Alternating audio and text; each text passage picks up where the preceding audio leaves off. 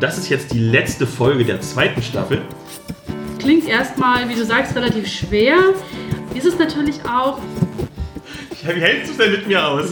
Damit ganz viel Alkohol. Ich habe ja vorhin versucht, euch so ein bisschen zu triggern. Ihr seid nicht so richtig drauf angesprungen.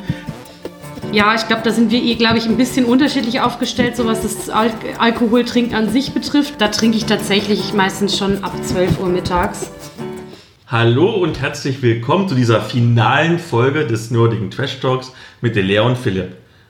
Mein Name ist Philipp, ich bin der Blogger von Nerds gegen Stefan. Und meiner Seite habe ich wie immer einmal die Elea Brandt, hallo. Hallo.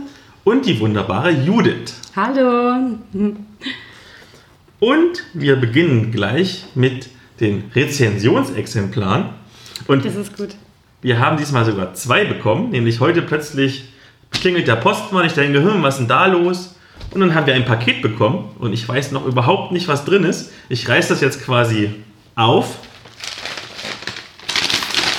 Aber wir können ja mal fühlen, es ist was Hartes drin, es ist ein schmales Paket. Also es ist noch in den Briefumschlag gegangen. Das, Und es hat äh, chinesische Schriftzeichen auf der Vorderseite.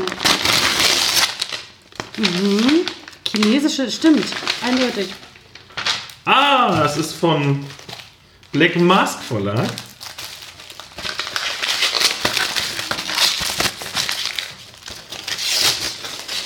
Das Hast neue? Abenteuer. Operation Helios. Genau, in zwei verschiedenen Varianten. Eine für dich, eine für mich. Juhu! Ah, schön. Eine in der VHS-Version und eine in der nochmal VHS-Version, aber mit einem anderen Titelbild. Faszinierend.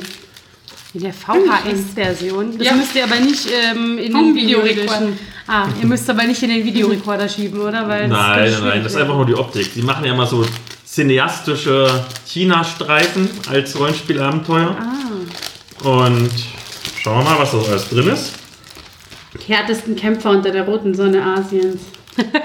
Es klingt sehr vielversprechend. Es klingt ein bisschen nach Schläferz. Ja, ich- das passt doch. Also ich finde so Schläferz und New Hong Kong Story, das passt doch immer ganz gut zusammen, so grundsätzlich. Die hauen ja immer so viel ähm, Spielmaterial da raus. Was haben wir denn alles hier drin? Lass mal gucken. Also es ist anscheinend das Wow. Abenteuer, was ausnahmsweise mal nicht in Ringheftung ist, sondern ganz normal in... Du bist die Von Autorin. Sony! Wie heißt diese Heftung? Ich weiß Klammerheftung? Ja, kann sein. Klammerheftung? Darf ich das mal angucken? Ja, Das- bitte. Sieht super aus. Das sieht echt aus wie so ein altes Videohandbuch. Ja, das Lustigste daran ist, dass dieses Videohandbuch schon Flecken drauf hat, Ja. die halt quasi als Design da drauf sind. Das sieht super aus. Es sieht wirklich aus, als ob man das schon zu lange gebraucht hätte.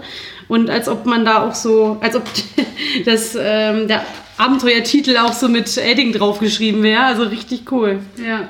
Dann ist eine Postkarte drin, eine Spielkarte, wieder Battle Maps. Ich liebe ja Battle Maps. Das sind so Charakterbögen, Fotos, noch mehr. Also ganz offensichtlich haben sie wieder ganz schön viel Druckwerk reingebracht. Jetzt fällt mir alles runter hier. Sehr schön. Gefällt mir. Ähm, die Rezension dazu, entweder kommt sie im Podcast oder zumindest im Blog. Schauen wir mal. Aber jetzt kommen wir zu dem Thema, was auch gerade die Judith besonders begeistert hat. und zwar war ich letztens, und das wird nachher noch ein bisschen genauer ausgeführt, in einer Indie-Edelbrauerei in Frankfurt und habe sie ein bisschen interviewt zu, zum Thema der Folge und habe mir gesagt, hey, ihr habt doch bestimmt ein paar Flaschen übrig, so als Rätsel-Exemplare und haben wir auch bekommen. Und wir machen heute zwei Sorten auf und in der nächsten Folge auch nochmal zwei Sorten. Und zwar ist es Brauerei Flöge und das erste, was wir aufmachen, ist Mit welchem fangen wir an? Also vielleicht mit dem das nicht ganz so ähm, Okay. special, genau. Wir haben ein Lutz. Spricht man das jetzt IPA oder IPA aus? Ich weiß es nicht. Ich glaube, die haben im Interview immer IPA gesagt. Okay. scheiden sich aber die Geister. Ich kenne auch Leute, die IPA sagen. Ich lese Okay. mal vor, was auf der Webseite steht.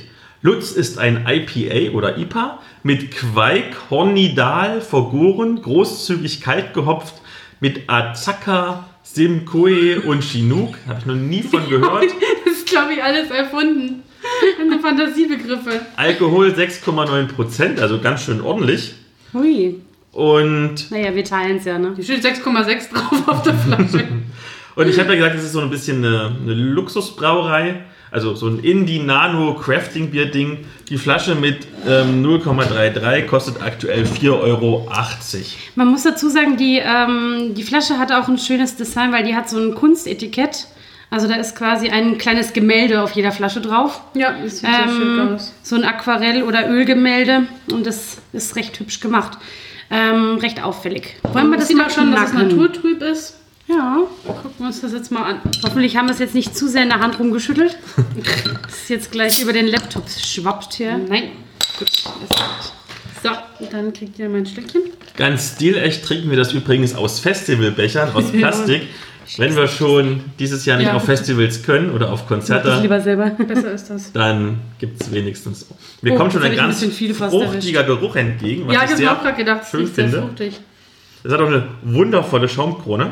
Oh, das, das, ja, das riecht super fruchtig. Mhm. Ich finde, das, Das hat ist wirklich einen das Touch wie, ähm, ja, ja.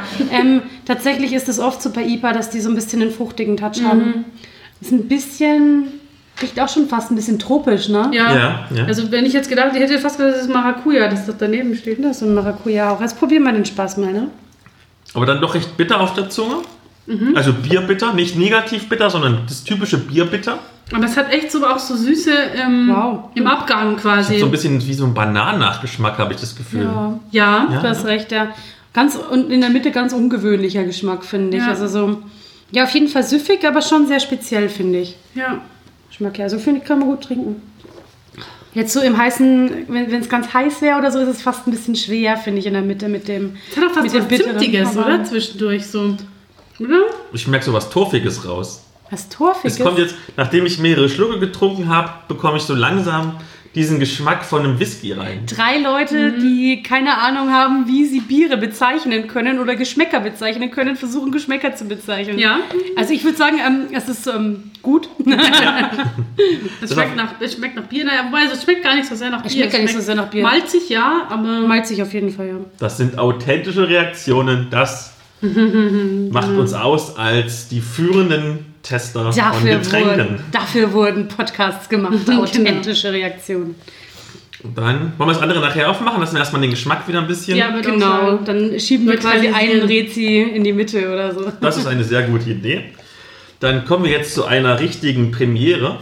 Und ich bin ein bisschen aufgeregt. Ich glaube, so aufgeregt war ich schon wirklich lange nicht mehr im Podcast. Und zwar, normalerweise sammle ich ja die Ask Me Anything Fragen ein, weil ihr sie mir immer dankenswerterweise meistens an den Twitter-Account schickt. Aber dieses Mal, warum auch immer, zum Abschluss dieser Staffel hat die Elea Fragen bekommen. Ja, Das heißt, ich weiß nicht, worum es geht und ich bin etwas aufgeregt. ich bin so glücklich, weil das, äh, darauf warte ich schon die ganze Zeit. wir haben mal so Angst. Anything Fragen schicken. Ich glaube, ich trinke lieber noch einen Schluck Bier. Weil Ähm, Ja, genau. Cheers, Philipp. Cheers. Also erstmal sage ich lieben Dank an Leonie und Carsten, von denen die Ask Me Anything Fragen stammen. Ähm, die darf ich hier offenlegen, weil sie haben offen auf meiner Homepage gepostet. Das heißt, jeder, der möchte, kann das auch da nachlesen. Also eure, vielen, vielen Dank für eure Fragen. Womit fangen wir an? Wollt ihr mit was Unverfänglichem beginnen oder gleich voll in die, in die Vollen gehen? Ich glaube Und wir unverfänglich. fangen mit unverfänglich Okay, an. da gibt es eine schöne Frage von Carsten. Wer ist der beste Schurke in der Fantastik- und Popkultur? Da muss ich überhaupt nicht nachdenken. Nachdem ich jetzt im Sommer ganz viel Netflix geguckt habe, ist es der Kingpin aus der Daredevil-Serie. Ich kenne keinen besseren und interessanteren und tiefgründigeren Schurken, den ich irgendwo in popkulturellen Medien gesehen habe. Cool. Ja, mein Problem ist, ich habe wahnsinnig viele Schurken, die ich mag. Deswegen gehe ich auf was, was wahrscheinlich jetzt eine ungewöhnliche Antwort ist. Ich würde sagen Jafar von Disney. Jafar ist großartig. Ja, der Weil hat ich mir auch Jafar gefallen. einfach groß. Bitte nicht im äh, Live-Action-Film. Da fand ich ihn ziemlich flach Ja, und äh, relativ uncharismatisch. Der hat diesen, diesen total sarkastischen Humor einfach in der Zeichentrickserie, Ja, der ja, da genau. nicht rüberkam. Genau, also einen sarkastischen Humor und irgendwie ein bisschen edgy. Ich finde ihn auch so ein bisschen androgyn irgendwie, der hat was. Ich finde ihn sau cool. Ja, Ja. das ist gut.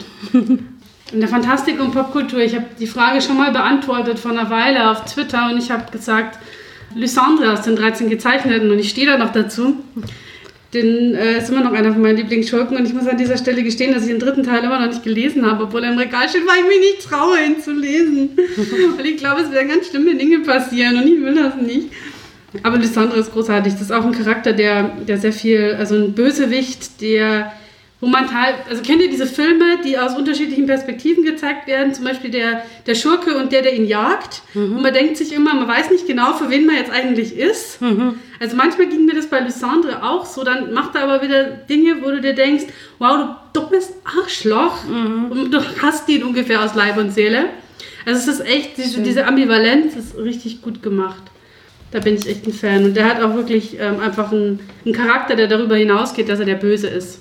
Das Ja. ist mir dann oft immer auch zu wenig. Also Absolut. Ähm, das ist tatsächlich voll, das ist voll, voll der gute Punkt, weil das ist auch das, was mich ein bisschen bei dem Jafar in der Live-Action-Version gestört hat.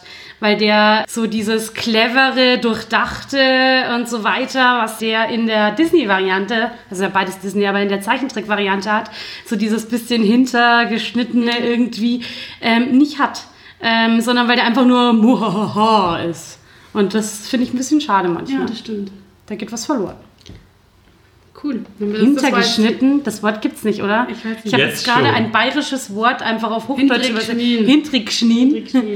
Und dann gemerkt, dass es das, glaube ich, nicht gibt. Aber Hinterhältig, oder? Ist das- hinterhältig, ist das genau. Hochdeutsche? Hinterfotzig. Hinterfotzig, genau. Genau. Okay, okay, jetzt, komm- jetzt gehen wir in Medias Res.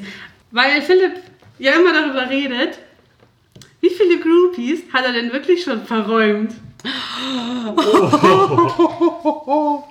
Also reden wir jetzt wirklich über, ey, du bist Philipp, dieser bekannte Podcaster. Darf ich zu dir auf die Casting-Couch kommen, um berühmt zu werden? Ich weiß, das ist deiner Interpretation überlassen. Wenn, wenn, das- wenn das so direkt gemeint ist, zwei. Trotzdem zwei. Fasziniert. Und tatsächlich beide noch in der Herbert-Ära. Denn man muss ganz ehrlich sagen, Herbert ist schon ein besserer Wingman als du. Also ich wahr. mag dich super gerne, aber Sie ist eher ein Cockblocker. Ja, ich war Ja, ich gestehe, ich bin jetzt nicht unbedingt so der Ladies-Magnet wahrscheinlich, was das angeht. Naja. Und dann äh, gleich die Folgefrage dann quasi an mich. Und wenn Philipp wirklich so ein Chauvinist ist, wie hältst du, Elia, das als Feministin mit ihm eigentlich aus? ja, wie hältst du es denn mit mir aus? Mit ganz viel Alkohol drin steht ja die ganze Zeit das Bier auf. Und mit ganz viel Unterdrückung. Das sowieso, genau. Nein, wir, ähm, wir, wir übertreiben natürlich irgendwie innerhalb der Podcasts diese Diskrepanz auch immer ein kleines bisschen, einfach weil wir es witzig finden und äh, weil so ein bisschen Reibung für den Podcast einfach auch ganz schön ist. Ich Und meine, Konflikte und Diskussionen lassen sich halt auch Genau. schöner darstellen, wenn man nicht immer Genau. einer Meinung ist, ne? also von daher, wir kommen schon ganz gut miteinander aus, ähm, glaube ich. Ähm, wenn Philipp sagt, was ich ihm sage, dann Ich wurde, ich habe es dir vorhin erzählt, ich war letztens in einem Comicladen und werde angesprochen, ey, du bist doch der Philipp vom, vom Trash Show. Ich so, ja. Und dann auch so, ja, ja, die Leon drückt dich schon ganz schön. Ich, ich sag mal nichts dazu, sonst krieg ich Ärger mit der Lea.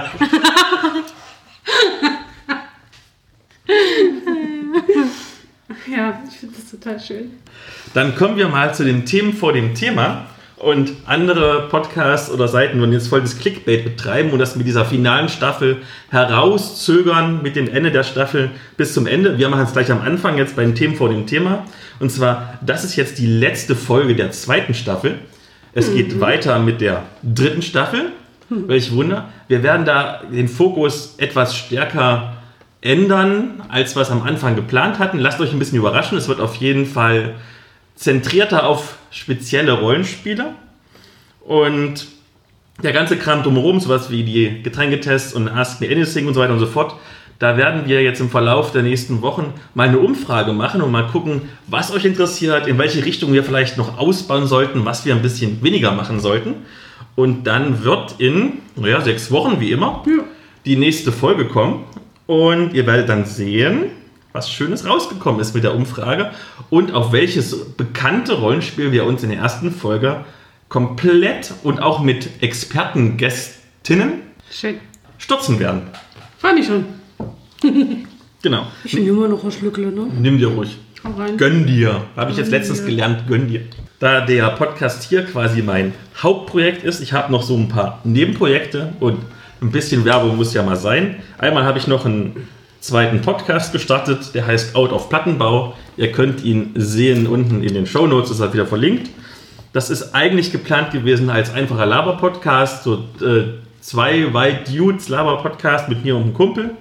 Aber da wir beide aus demselben Beruf kommen, nämlich aus der Krankenpflege kommen, geht es zurzeit noch recht themenzentriert tatsächlich um die Arbeit, also wie es im Krankenhaus ist, äh, Corona, der ganze Kram, wie wir uns als Ostdeutsche fühlen im Westen und im Ausland. Schön. Genau. Und zweitens, noch mehr Werbung muss natürlich sein. Ähm, Ich habe ja jetzt immer noch meine Mädelsrunde, meine Instagramerinnen-Rollenspielrunde. Mittlerweile haben wir eine Kampagne, wo wir Beyond the Wall spielen. Und weil das alles so Instagram-Girls sind, haben wir natürlich auch einen Instagram-Account. Und wenn ihr, Ich folge schon.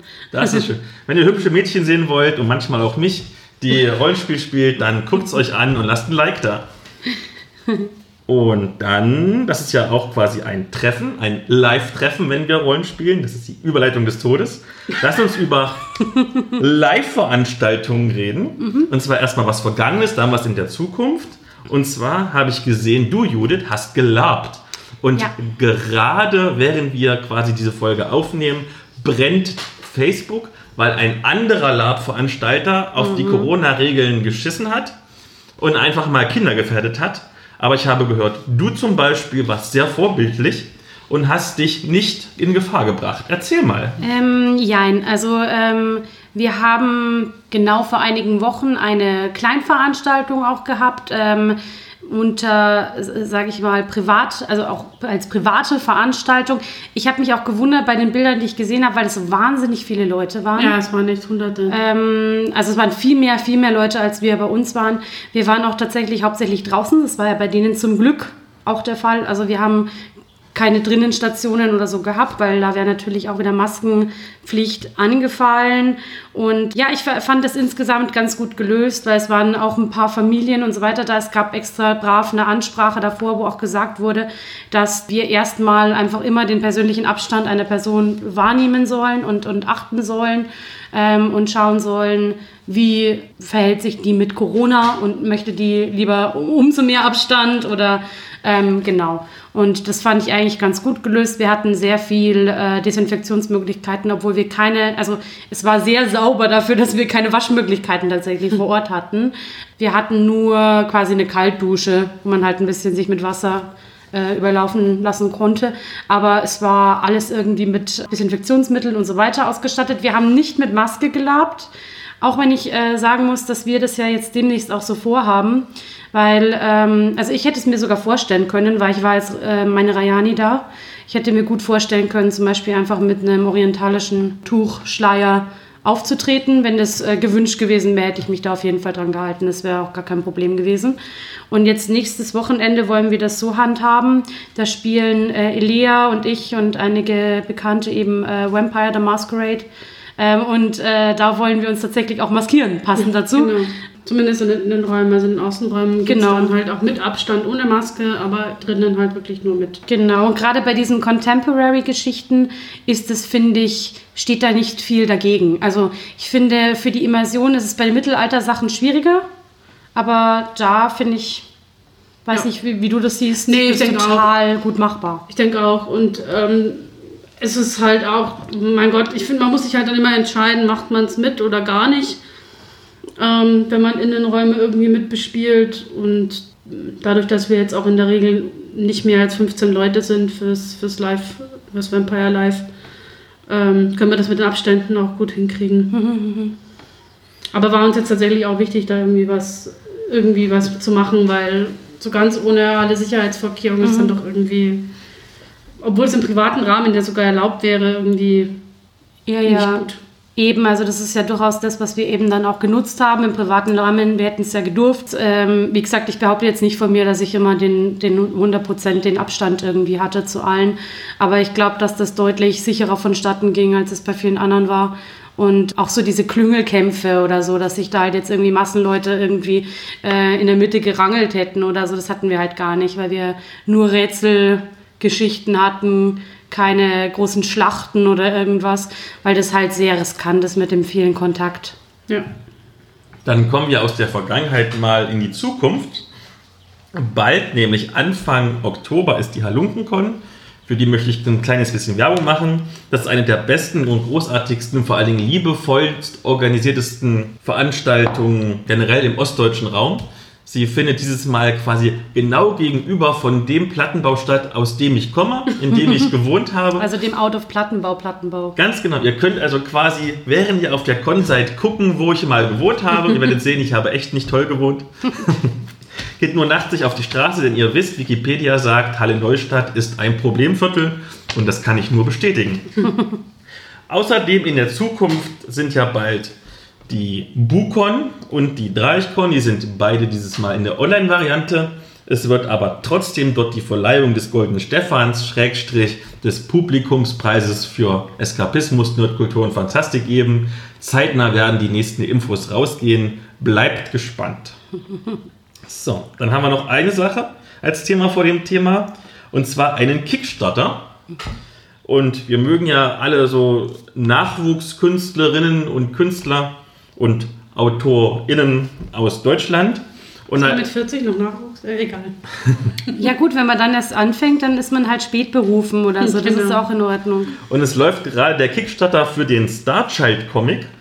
Das sind zwei Comichefte für zusammen 6 Euro als PDF oder 12 Euro als Druckwerk. Die sind bereits finanziert, aber damit vielleicht auch euer Interesse geweckt wird, hat mal die Judith so was zu erzählen, wie der so ist. Genau, also wir haben einen Comic von einem schon etwas älteren Newcomer, ähm, nämlich äh, Hannes Klesse, ursprünglich Hamburger und witzigerweise zuerst eigentlich als äh, Ernährungswissenschaftler äh, tätig und so im Bereich Fitness, Coaching und so weiter. Hat das, glaube ich, auch studiert, wenn ich das richtig in Erinnerung habe. Und ähm, der hat eben diesen Comic äh, verfasst, gezeichnet, und zwar Starchild. Ich würde fast sagen, man könnte es, wenn man Shadowrun kennt, könnte man denken, er spielt im Shadowrun-Universum, weil wir haben eine Art Urban Fantasy in einer, ja, sagen wir mal, relativ rauen Großstadt angesiedelt mit äh, sehr viel Arm-Reich-Gefälle und wir haben auch sozusagen Mutanten, also welche, die übernatürliche Fähigkeiten besitzen, Menschen, die irgendwie, ähm, es wird auch, glaube ich, gesagt, das hat was mit radioaktivem Müll zu tun, die Fähigkeiten entwickelt haben, die halt über die menschlichen Fähigkeiten hinausgehen. Genau, und wir haben zwei Hauptfiguren in Starchild, nämlich Starchild selber, der sich so bezeichnet, weil ihn seine Mutter immer so genannt hat, äh, und seine Freundin äh, Nyla, ähm, eine Woman of Color und auch äh, quasi übernatürlich begabt. Also sie kann schweben, sie kann auch irgendwie so äh, bestimmte Strahlen schießen und sowas. Was genau konkret ihre Fähigkeiten sind, wird jetzt noch nicht im Detail aufgedröselt, aber man sieht sie schon so einige äh, krasse Sachen machen. Genau, und diese zwei sind Aussteiger, also die haben sich quasi aus der Gesellschaft komplett rausgenommen und sind in den Wald gezogen zu zwei Tieren. Tatsächlich mit äh, einem Gorilla und einem Nashorn leben sie zuerst zusammen. Und äh, diese Zivilisation und ihr Leben treffen zusammen, als sie überfallen werden, mehr oder weniger. Und dem Nashorn wird irgendwie symbolisch das Horn abgeschlagen und der Gorilla verschwindet, wird entführt sozusagen. Und dann gehen sie zurück in die Zivilisation und stellen sich diesem Moloch der Großstadt, die sich in den Jahren extrem entwickelt hat mit krasser Technologie und so weiter und treffen da schon auf einige Hindernisse, denn sie haben damit äh, starker Ablehnung zu tun.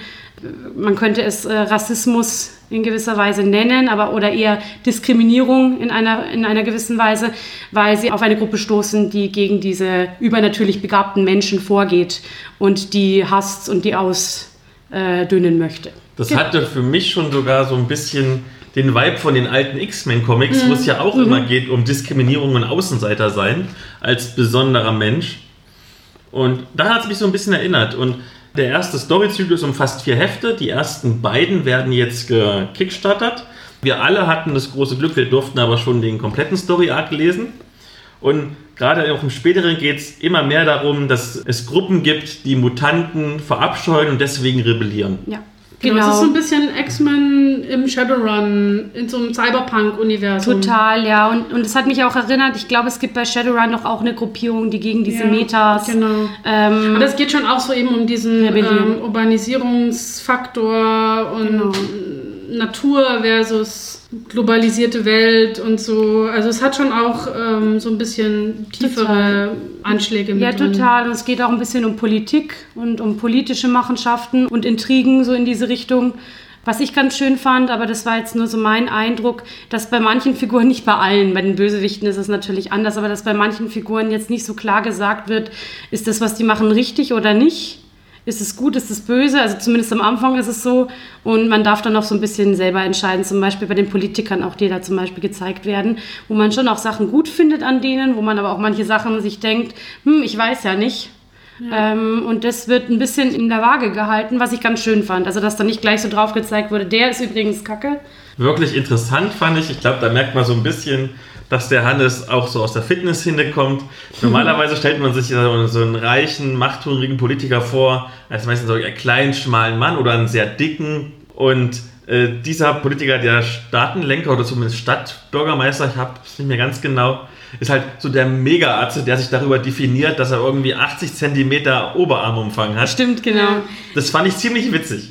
Das, das, da muss ich auch, also das ist ganz clever gemacht bei dem, da muss ich auch ein bisschen schmunzeln. Aber der ist halt nicht so, das, das fand ich gerade an der Figur schön, weil die nicht so krass vorgeführt wird oder so. Da wird auch nicht gesagt, das ist übrigens ein totaler Idiot oder so, sondern das kann man dann selber sich überlegen, wie man das findet, was der Ja. macht. So. Dann, bevor wir mit der Medienschau starten, weil das war ja jetzt quasi schon eine kleine Medienschau, lasst uns doch nochmal eines der Biere aufmachen. Jawohl. Wir haben dieses Mal den absoluten Bestseller Ehrlich? der Brauerei, den Frank. Frank. Mit Äh, wohlgemerkt. So wie die, wie, wie die Getränkekette Frank. Genau, den Frank. Ähm, es ist ein mit Milchsäurebakterien und einer norwegischen Hefe vergorenes Bierchen. Äh, und es wurde anschließend auf Maracuja-Püree gelagert. Der Alkohol ist bei entspannten 3,9 Prozent. Das heißt, das kann man auch mal trinken, wenn man noch Auto fahren muss. Zumindest eine von den kleinen 03er Flaschen. und kostet 4 Euro pro Flasche. Stimmt, Maracuja-Püree, Hafer. Ach genau, und als ich Bierchen gesagt habe, ist es eigentlich nicht ganz richtig, weil in Deutschland ist ja alles genormt und es ist ein alkoholhaltiges Getränk auf Malzbasis. Ah, okay. Also ein bierähnliches Getränk. Ja, bierhaltiges Verfrischungsgetränk. Okay, dann mach's mal auf. Oh, das klang doch schon mal schön. Diesmal mache ich es auch ein bisschen schöner mit dem Einschenken. Dann gluckert es zwar ich nicht so schön gerade vorhin schon, schon äh, protestieren. es gluckert da nicht so schön, aber dafür haben wir nicht so 3 cm Schaum auf 0 Bier. Ich hätte lieber 10 cm Bier und null Schaum, bitteschön. Nein, das auch nicht. Das. Wieder ein sehr, sehr fruchtiger Geruch, der mir Oh ja. entgegensteigt. Erstmal Prost, Leute. Also, was ist denn los mit Nein, euch? du musst natürlich erst mal riechen und dann trinken. Ah, ja, ich, ich hätte, achso, ich hätte davor angestoßen. Aber okay. Plastikbecher hört man doch eh nicht immer. Nee, das ist Da geht's uns mit. Aber wir haben ja noch Glas für das, es riecht echt unser tatsächlich Wasser. nach Maracuja. Okay. Es riecht tatsächlich nach Maracuja-Sache. Ja, ein bisschen, ja. Also dann Prost. Prost. Das ist überraschend sauer. Also wirklich überraschend sauer dafür, dass Uh. der Geruch wirklich fruchtig ist. Schmeckt echt mega, also schmeckt mehr nach Maracuja als nach Bier.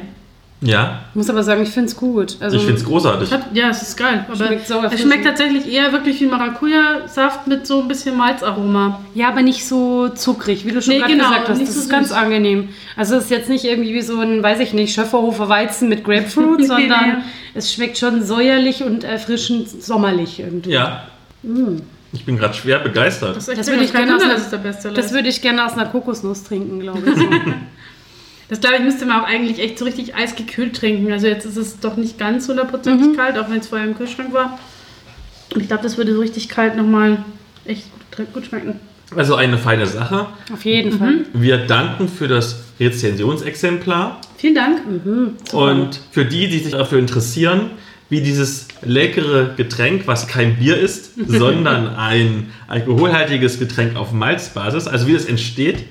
Nachher wird im Verlauf der Folge noch ein kurzer Einspieler kommen, wo ich die interviewt habe. Und die haben so viel erzählt, als sie mir eine private Brauereiführung gegeben haben, dass dann nochmal, ich denke mal in einer Woche oder anderthalb Wochen, nochmal quasi eine Bonusfolge kommt, wo dann das gesamte lange Interview über den gesamten Brauprozess kommt. Ja. Und die, die es nicht interessiert, das kann ja auch sein, es gibt Kapitelmarken, überspringt es einfach, der Rest ist super spannend. Wir kommen zur Medienschau. Ja. Wer möchte denn anfangen? Denn jeder hat ja was mitgebracht. Bin da flexibel. Kann gerne die, die Mitte machen dann. Also würde ich vielleicht eher jetzt Dann fange ich an. Und zwar, hm, ich weiß, du hast ein bisschen schwerere Themen, also fange ich mal mit was ganz leichten, lockeren an. Lass mich reden über Wonder Woman verschollen. Das ganz Besondere daran ist, normalerweise bekomme ich die Rezensionsexemplare von Panini erst nachdem sie erschienen sind. Diesmal habe ich das irgendwie schon einen Monat bekommen, bevor es in den Handel kommt. Deswegen freut euch drauf.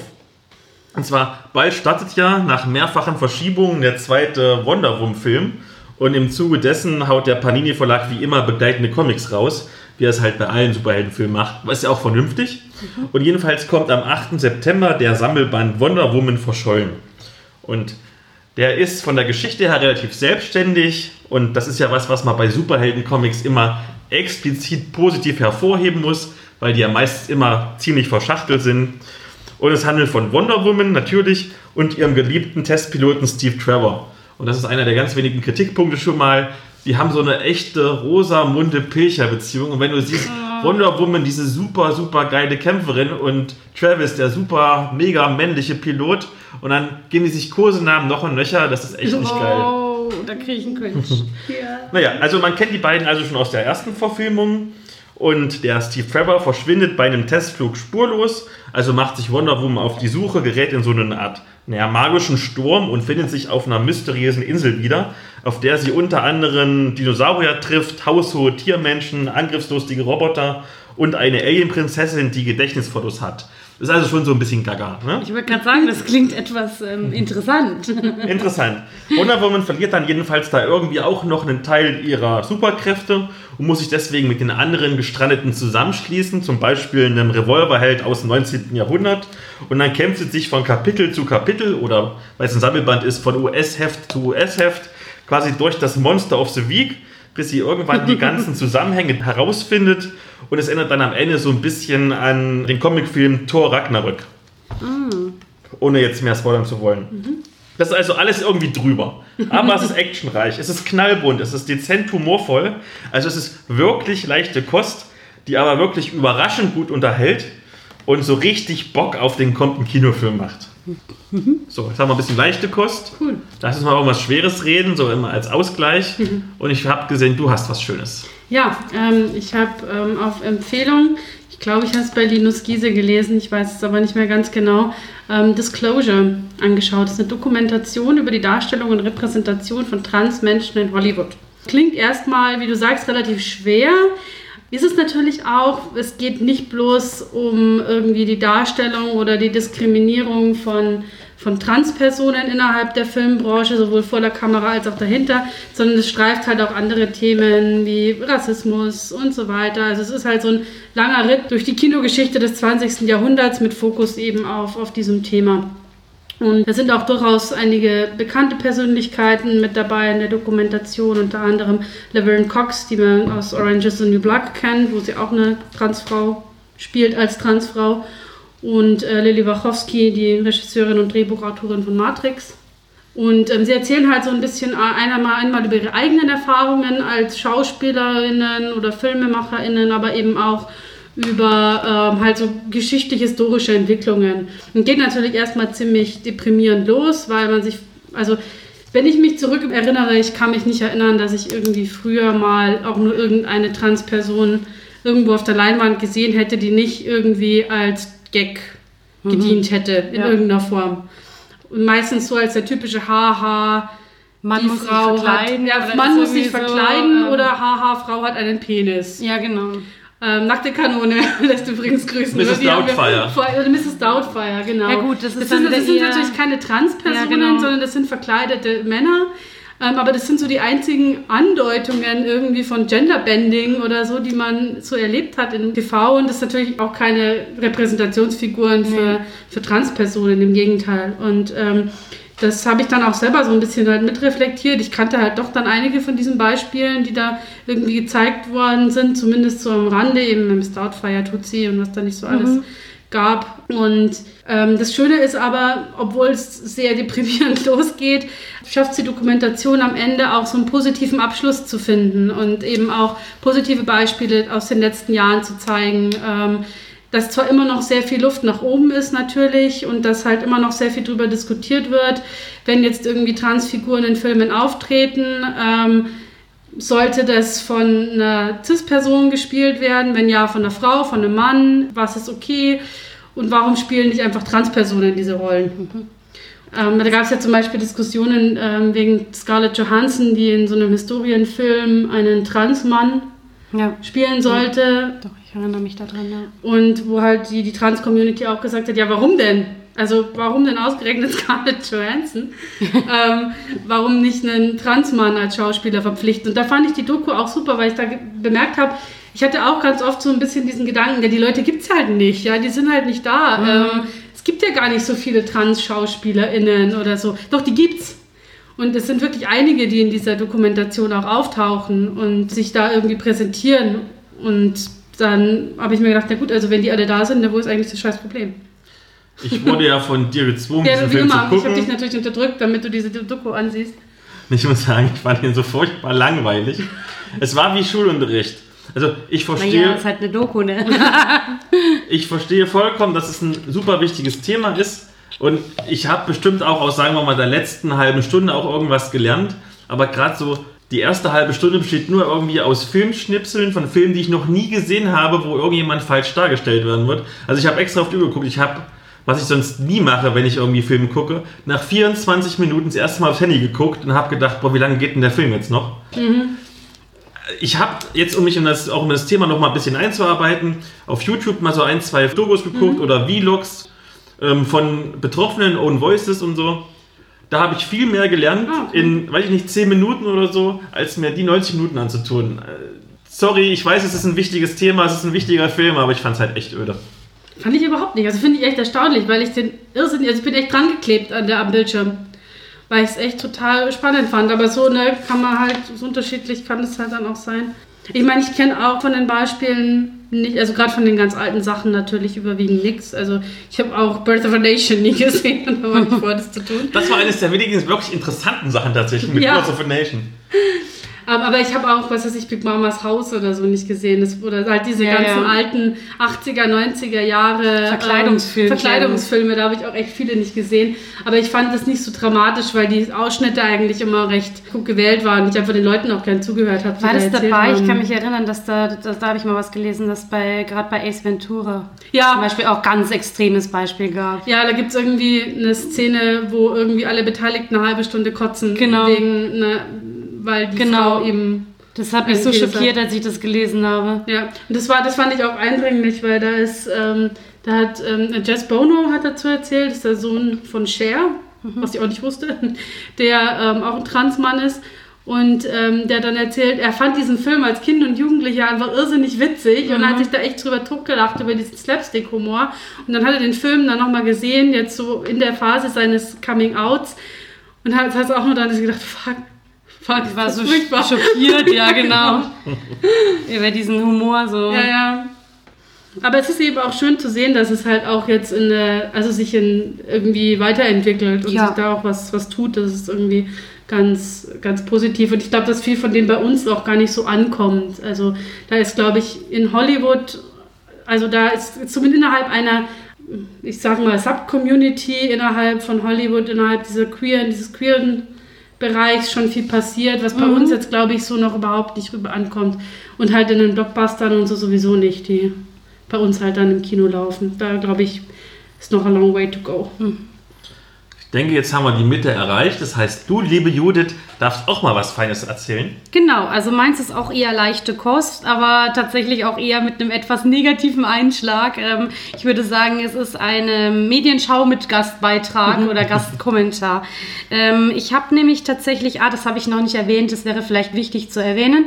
Ähm, ich mache im Augenblick ein Praktikum bei der PC Games und schreibe da über Spiele. Und äh, ja, das macht mir wahnsinnig viel Spaß, meistens. Ich habe aber auch eben manchmal Exemplare, Spiele irgendwie auf dem Tisch, wo ich dann nicht so begeistert bin. Ähm, und eines davon ist gewesen Fairy Tale. Und zwar, das sagt vielleicht den meisten was so im Anime-Bereich, weil es ein relativ bekannter Anime ist wird in die Kategorie äh, Shonen äh, eingeordnet. Das heißt, also es gibt ja immer noch diese klassischen Shonen und Shoujo. Es kann sein, dass ich jetzt das nicht richtig japanisch ausspreche, aber vielleicht äh, können sich die meisten jetzt was drunter vorstellen, was ich meine. Äh, und das meint halt hauptsächlich Zielgruppe eher für Jungs und eher für Mädchen. Also das ist noch sehr schubladig geordnet und das merkt man auch, dass das die eher für Jungs-Kategorie sein soll, weil ich habe mich nicht wie die Zielgruppe gefühlt von diesem Spiel. Und tatsächlich wahrscheinlich auch von der Serie, denn man muss dazu sagen, das ist ein RPG was ich schön fand, sehr oldschool äh, von der Spielmechanik her, also es ist rundenbasiert. Man hat das so ein bisschen wie in den alten Final Fantasy Geschichten und das mochte ich sehr gern. Also so dieses, oder es, es erinnert witzigerweise auch so ein bisschen an Pokémon, weil dann hat man verschiedene Elemente, die halt den Attacken zugeordnet sind und so und schmeißt die dann hin. Das war sehr schön. Aber, und jetzt komme ich zum großen Aber, die Handlung von dieser Geschichte. Weil, und das ist auch im Anime so, es schon für mein Empfinden eher auf ein relativ pubertäres Publikum ausgelegt ist. Also es geht im Groben um eine Art äh, Zauberergilde. Also die Hauptfigur heißt äh, Natsu und ist ein, man könnte sagen, ein, ein, ein Feuerzauberer, sage ich jetzt grob. Die Community wird mich wahrscheinlich für den Begriff zerreißen, weil er ist eigentlich ein Drache, ein Drachen, Dragon Slayer sozusagen. Genau. Und äh, der kann eben Feuermagie und hat so ein paar Freunde. Also die, die beiden wichtigsten sind Natsu und Lucy.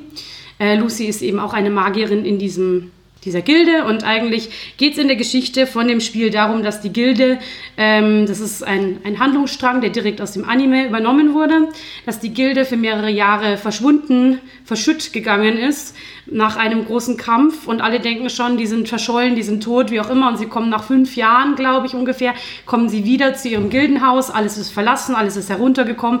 Und sie müssen halt quasi ihren guten Ruf jetzt erstmal wieder aufbauen darum geht es auch in dem Spiel. Man muss quasi sozusagen sich als Gilde wieder nach oben arbeiten. Und der Haupt-Arc nennt sich der Grand Magic Games Arc. Ähm, da geht quasi die ganze Truppe im ersten Haupthandlungsstrang auf eine Art magischen Wettstreit. Genau. Ähm, und was mich jetzt an diesem Spiel gestört hat, ich fand, es hat durchaus Figuren, die, die die Basis für starke Charaktere sein könnten. Also wir haben zum Beispiel Ersa oder Elsa, je nachdem ob Englisch oder Deutsche Scarlett, die eine sehr krasse Ritterin, Kriegerin ist. Aber, und das ist das ganz große, aber man merkt, es ist eine Zielgruppe pubertärer Jungen. Ja, und deswegen habe ich mich nicht besonders angesprochen gefühlt, denn wir haben selbst diese super krasse Kriegerin, die, die coole Magierin Lucy und so weiter, werden einfach hoffnungslos sexualisiert. Das ist echt nicht mehr feierlich. Also es ist die ganze Zeit eigentlich so zwischen, hihi, er hat kein T-Shirt an, über, ähm, also die krasseste Szene, es gibt ein kleines Mädchen, das ist Wendy, die ist, glaube ich, gerade mal elf oder zwölf und dann sind sie im Schwimmbad und sie muss dann äh, natürlich total neidisch sein, weil sie keine so dicken Hupen hat wie die anderen.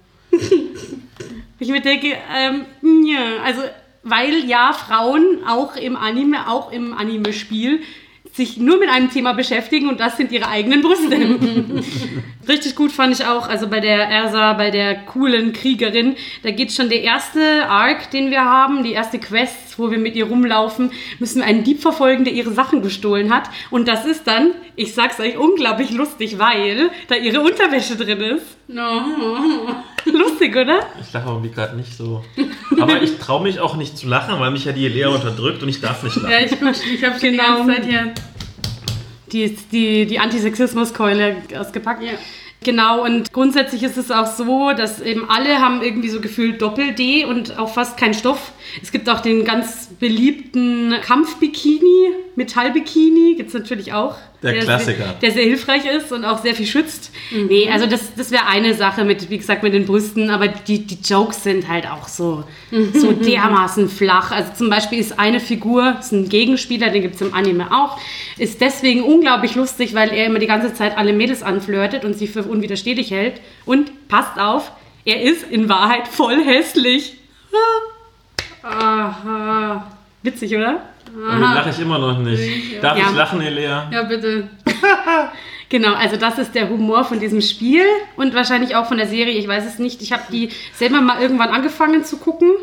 Ich habe gerade so Figuren, also Ersa habe ich am Anfang zum Beispiel geliebt, aber ich finde, man merkt irgendwann, wie, wie flach eigentlich das Ganze ist. Und was mir auch aufgefallen ist, sie haben halt viele so Floskeln, die sie immer wieder dreschen mit Freundschaft und die Macht der Freundschaft und so. Das sind halt so krasse Kalendersprüche, die aber dann nicht in die Tiefe gehen. Also äh, dann halten sie sich wieder heulend an den Händen und sprechen den Zauberspruch zusammen. Aber irgendwie so eine Charaktertiefe oder irgendwie sowas. Also es wird dann so viel auf die Tränendrüse und auf Emotionen irgendwie gedrückt. Aber ja, ich weiß nicht. Also viele Sachen sind einfach nur reine Comic Reliefs irgendwie. Und ja, stumpf. Und das hat mich tatsächlich gestört an einem spielmechanisch eigentlich ganz netten JRPG. Aber ich, mich würde es interessieren, wie das andere gesehen haben, falls das jemand gespielt hat. Schreibt es in die Kommentare und wir werden uns damit befassen. Ich wollte es jetzt nicht sagen, weil ich wusste nicht, ob ich das sagen darf oder ob das nur der Philipp sagen darf. Nein, bitte. Schreibt es in die Kommentare, falls ihr das Spiel gespielt habt, falls ihr die Serie gesehen habt. Ich wäre neugierig, was ihr davon haltet.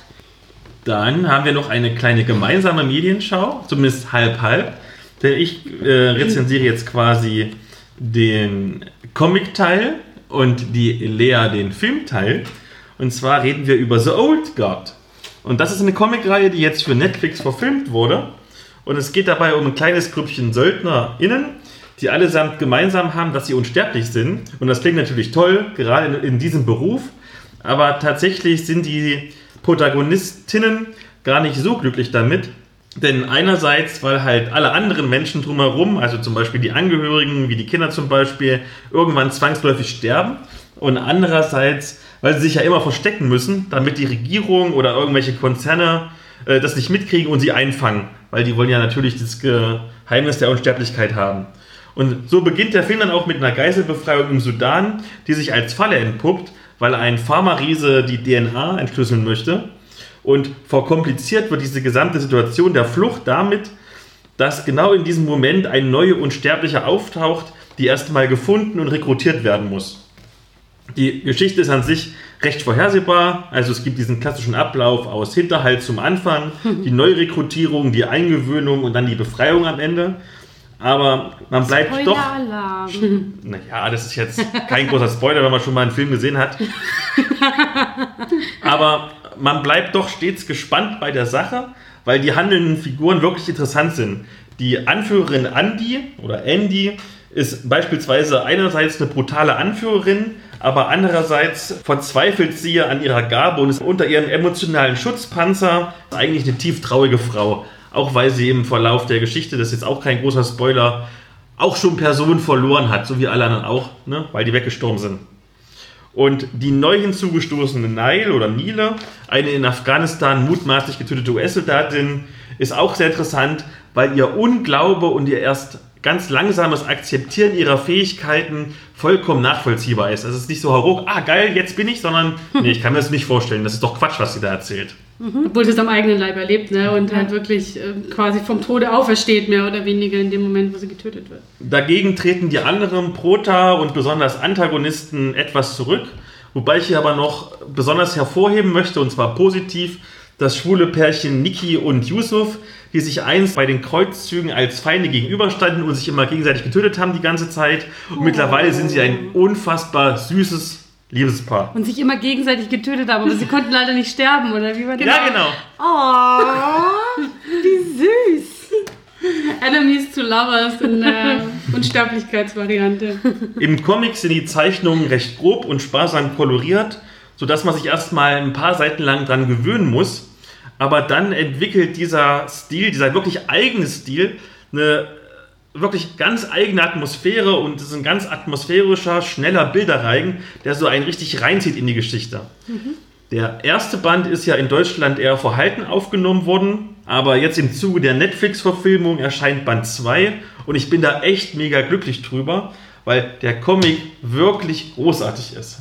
Und ich habe den Film gesehen, ich fand ihn gut, aber zum Film möchte ja die Lea ein bisschen was erzählen. Genau, ähm, ich hätte noch eine Frage, weil der Jurist hat nämlich gemeint, er hätte gelesen, dass der Comic im Vergleich zum Film recht flach daherkäme, also die Charaktere. Hast du den Eindruck auch oder fandst du das etwa gleichwertig? Also, dass der Comic eher wirklich so auf Actiongewitter und so weiter setzt und weniger auf die Charaktere.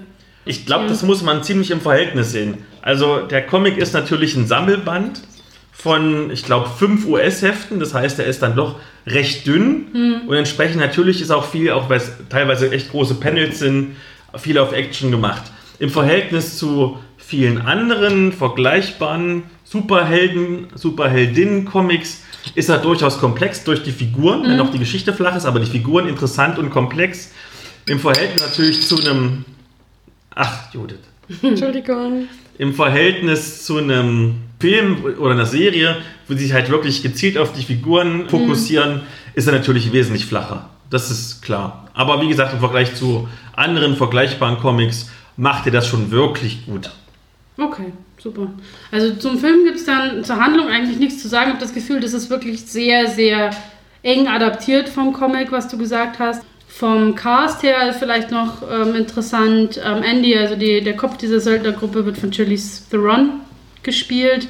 Ich habe es vorhin schon mal gesagt, also ich hatte früher nicht viel übrig für sie tatsächlich als Schauspielerin, aber ich finde tatsächlich, dass die sich extrem gemacht hat. Ich fand die schon in Fury Road richtig gut, auch gerade in diesen kantigen Kämpferinnen-Rollen, Einzelgängerinnen-Rollen und das Was ja vom Typ her, finde ich, super Genau, gut eben. rein, Und das ne? ist, ähm, das mimt sie letzten Endes auch in die Old Guard, obwohl sie dort zwar ein Team bilden, aber irgendwie ist doch jeder für sich noch verantwortlich und führt zu seine eigenen Kämpfe. Und auch sonst finde ich, ist der, der Cast sehr schön.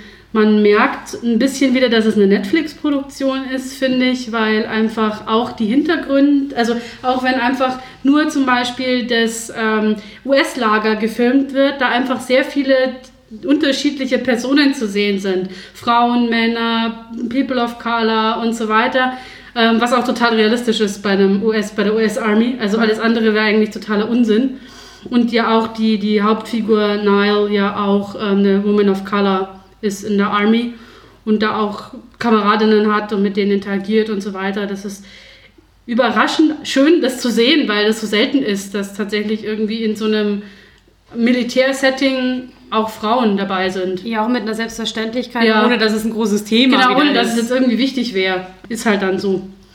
Und, und, Und ja, was ich zum Beispiel, das habe ich glaube ich damals sogar schon bei Hustlers gesagt, als wir den besprochen Mhm. haben, was ja ein Stripperinnenfilm war.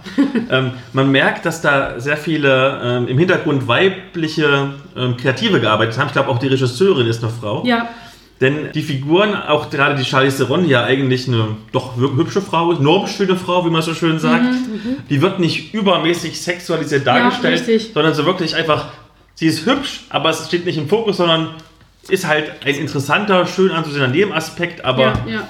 wenn ich mir vorstelle, sagen wir mal, Michael Bay diesen Film gedreht, da hätte es einmal drei Explosionen mehr gegeben, aber die ganze Zeit wäre irgendwie die Kamera so Male Gaze-mäßig irgendwie von schräg unten unter den Rock runtergegangen. Ach, Michael Bay. Ja, das stimmt. Ja, und auch die, ähm, die Beziehung zwischen den Yusuf und, und Niki ist auch, ähm, man merkt es, es ist so witzig, ich wusste es vorher, dass die ein Paar sind. Man sieht es aber im Film, kriegt man es erst relativ spät tatsächlich ähm, gezeigt. Aber man merkt wenn man es weiß. Und das finde ich total schön, weil ähm, die Interaktion tatsächlich anders ist zwischen den beiden, als jetzt zwischen einfach guten Kumpels wäre. Und das aber auf eine sehr subtile Art, sodass ich glaube, wenn man es nicht weiß, guckt man den Film und denkt sich dann, ach so, krass, wäre mir jetzt gar nicht aufgefallen, so, dass, dass, dass da was ist. Das ist tatsächlich ganz, ganz schön und ähm, ich finde es sehr lustig, dass Dudley Dursley den ähm, fiesen CEO der Pharmafirma spielt. Ist ungefähr, also der Schauspieler von Dudley Dursley natürlich. Aber ich kenne den tatsächlich sonst aus keiner anderen Rolle. Auch nicht. Das macht er gut. Er overacted ein ein bisschen, super- aber macht's gut. Ja, es ist halt so eine typische Schurkenrolle, ne? Aber ich war auch, also ich habe ähm, von dem Film nichts, also ich habe unglaublich viel Positives drüber gehört gehabt, deswegen habe ich ihn mir dann angeschaut. Vielleicht wäre er mir so gar nicht aufgefallen, weil er einfach wenig beworben worden ist, finde ich. Also zumindest ist bei mir nicht viel angekommen, außer von jetzt über Twitter oder so von Leuten, die ich kenne. Aber er ist sehr unterhaltsam, er ist spannend. Ich bin eigentlich jetzt nicht so der Superhelden-Mensch, aber dadurch, dass du, wie du sagst, die Figuren Tiefe haben, es auch sich mit dieser Frage der Unsterblichkeit sehr kritisch auseinandersetzt, sehr, sehr das auch problematisiert, macht es den wirklich besonders und außergewöhnlich. Also der Schluss lässt ja darauf hindeuten, dass es einen zweiten Film geben wird und ich bin schon gespannt, wie das dann wird. Ich musste jetzt gerade nur vorher so lachen, als du gesagt hast, der Schurke overacted. Ich musste sofort automatisch an den Typen aus Wild Wild West denken. Das ist so der overactendste Schurke, der jemals geschrieben das doch, wurde. Ähm, den, das ist doch. Ach, wie heißt der denn? Ich sag Jesse Eisenberg in Batman vs. Superman, das ist schon echt overacting. okay, den habe ich nicht gesehen. Ja, exakt. Ich muss dann den mit der Hand denken. Nee, nee, der ist doch nur so im Kopf auf so einem Gestell. So ist Ja, ja, ja, genau, genau, genau, genau. Der mit der Hand war wieder aus Schläferz. Das ist wieder was anderes. Wollte das ist doch so ein un- un- underrated Film. ja, ja. Der ist richtig schön, schön schlecht eigentlich. Also auf, ein, auf eine gute Ein gutes Art. Schlecht, ja. Ja, ein gutes Kenneth Branagh, genau. Kenneth Branagh ist das. Okay, Gut. ja. Jetzt haben wir so viele doch schwere Themen gehabt. Lass uns doch mal über ein wirklich schönes Thema reden. Yay, Und zwar Essen und Trinken. das ist ein schönes Yay, Thema. Das ist ein schönes Thema. Und zwar sowohl in-game als auch out-game und sowohl im Rollenspiel, also im Pen and Paper, als auch im Live-Action-Rollenspiel. Fangen wir doch mal dann mit der Frage an, wie wichtig sind euch denn Essen und Trinken im Rollenspiel? Mal so ganz allgemein. Oder wie empfindet ihr das? Ich habe persönlich einen totalen Foodporn. Also ich bin total auf Food, ich stehe total auf Foodporn. Auch in meinen, also auch in den Romanen. Weil ich finde, man kann über Essen unglaublich viel erzählen, über die Welt, über die Figuren und über das Setting, in dem man sich bewegt. Weil es macht einfach einen gravierenden Unterschied, ob wir uns jetzt bei Shadowrun bewegen, wo die Leute Soyburger und Soy Coke essen oder ob wir uns irgendwie auf, bei einem opulenten ähm, mittelalterlichen Festmahl befinden, wo es irgendwie pochiertes irgendwas an Trüffel-Dingsbums gibt. Ähm, und man kann auf die Art und Weise total viel eben einmal erzählen über das, was wird dort tatsächlich gegessen, was ist dort die, wie, wie sieht die Kulinarik dort aus, was sind so die Gepflogenheiten beim Essen, ähm, isst man gemeinsam an einem großen Tisch oder an kleinen Runden oder wie funktioniert das? Oder hat man den, den keine Ahnung, dieses die klassische Tafel, wo der, Ja, der genau. Vater am Ende der Tafel sitzt und der Sohn am ganz anderen Ende. Genau. Ähm, spielt das überhaupt aus. irgendwie eine Rolle?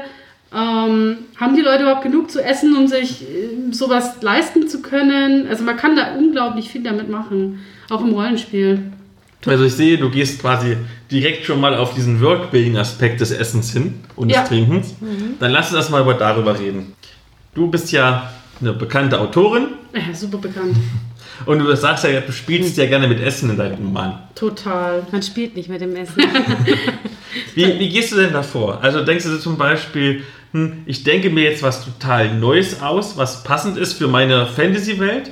Oder sagst du, ich nehme ein reales Essen, was sowieso schon in, der, in dem Echtwelt-Pendant gegessen werden würde? Also eher letzteres. Dadurch, dass meine Fantasy-Welten ja eigentlich keine so richtigen High-Fantasy-Settings sind, wo es Pflanzen oder Dinge gibt, die bei uns überhaupt nicht existieren, sondern es wirklich eher so ein bisschen eine fantastische Ablegeversion unserer Realität ist, gehe ich meistens eher so hin, dass ich mir überlege, was ist denn rein logisch in solchen Breitengraden, bei solchen ähm, Witterungsbedingungen oder ähnlichem sinnvoll, was essen die Leute da und dann google ich da ein bisschen rum.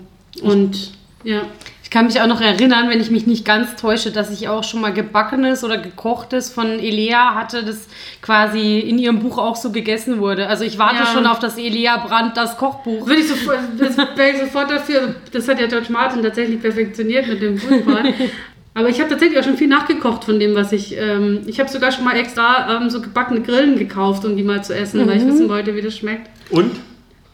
Unspektakulär tatsächlich. Es schmeckt nach gar nichts faktisch, außer nach dem, worin es mariniert halt, ist mhm. oder halt nach den Gewürzen, in denen es drin ist. Und es krümelt extrem zwischen den Zähnen, was total unangenehm ist. Und es ist tatsächlich ähm, eine Überwindung, das zu essen, weil es so ist, als würdest du eine Fliege essen, die gerade irgendwann dein Fenster runtergefallen ist so. Aber nur weil es so aussieht. Ne? Ja, also ich habe tatsächlich schon mal irgendwann ähm, so Riegel gegessen, wo eben Insektenmehl Ja. drin war und das hat überhaupt keine Nee, Überwindung. Es ist halt wie nee. wenn du einfach einen Müsli-Riegel isst. Genau, also es ist halt, weil es so aussieht, wie halt so eine tote Fliege aussieht. Mhm. Das ist so ein bisschen schräg.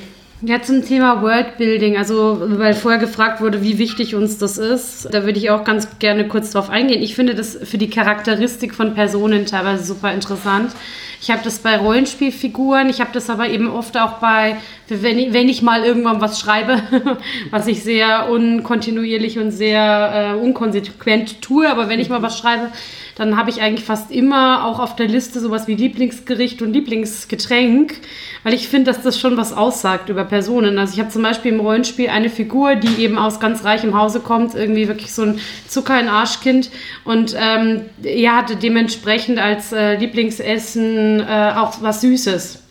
Was halt natürlich schon auch wieder für seinen Reichtum irgendwie spricht, weil andere Leute versuchen sich halt irgendwie mit einem Boot durchzu. Äh, und er ist halt, das ging in diese orientalische Richtung, so Richtung türkischer Honig, halt so die Süßzunge irgendwie und er kann sich das leisten. Und das sagt schon was aus, finde ich, über, über den Hintergrund von der Figur. Ja. Ich sehe also, was das Essen angeht, in Fantasy-Welten äh, habt ihr eher einen geschmacklich positiven Ansatz. Ich kenne ja das zum Beispiel auch. Nehmen wir zum Beispiel mal Indiana Jones, ich glaub, das der, der denken. zweite Teil, wo, die, wo die dieses eisgekühlte Affenhirn essen.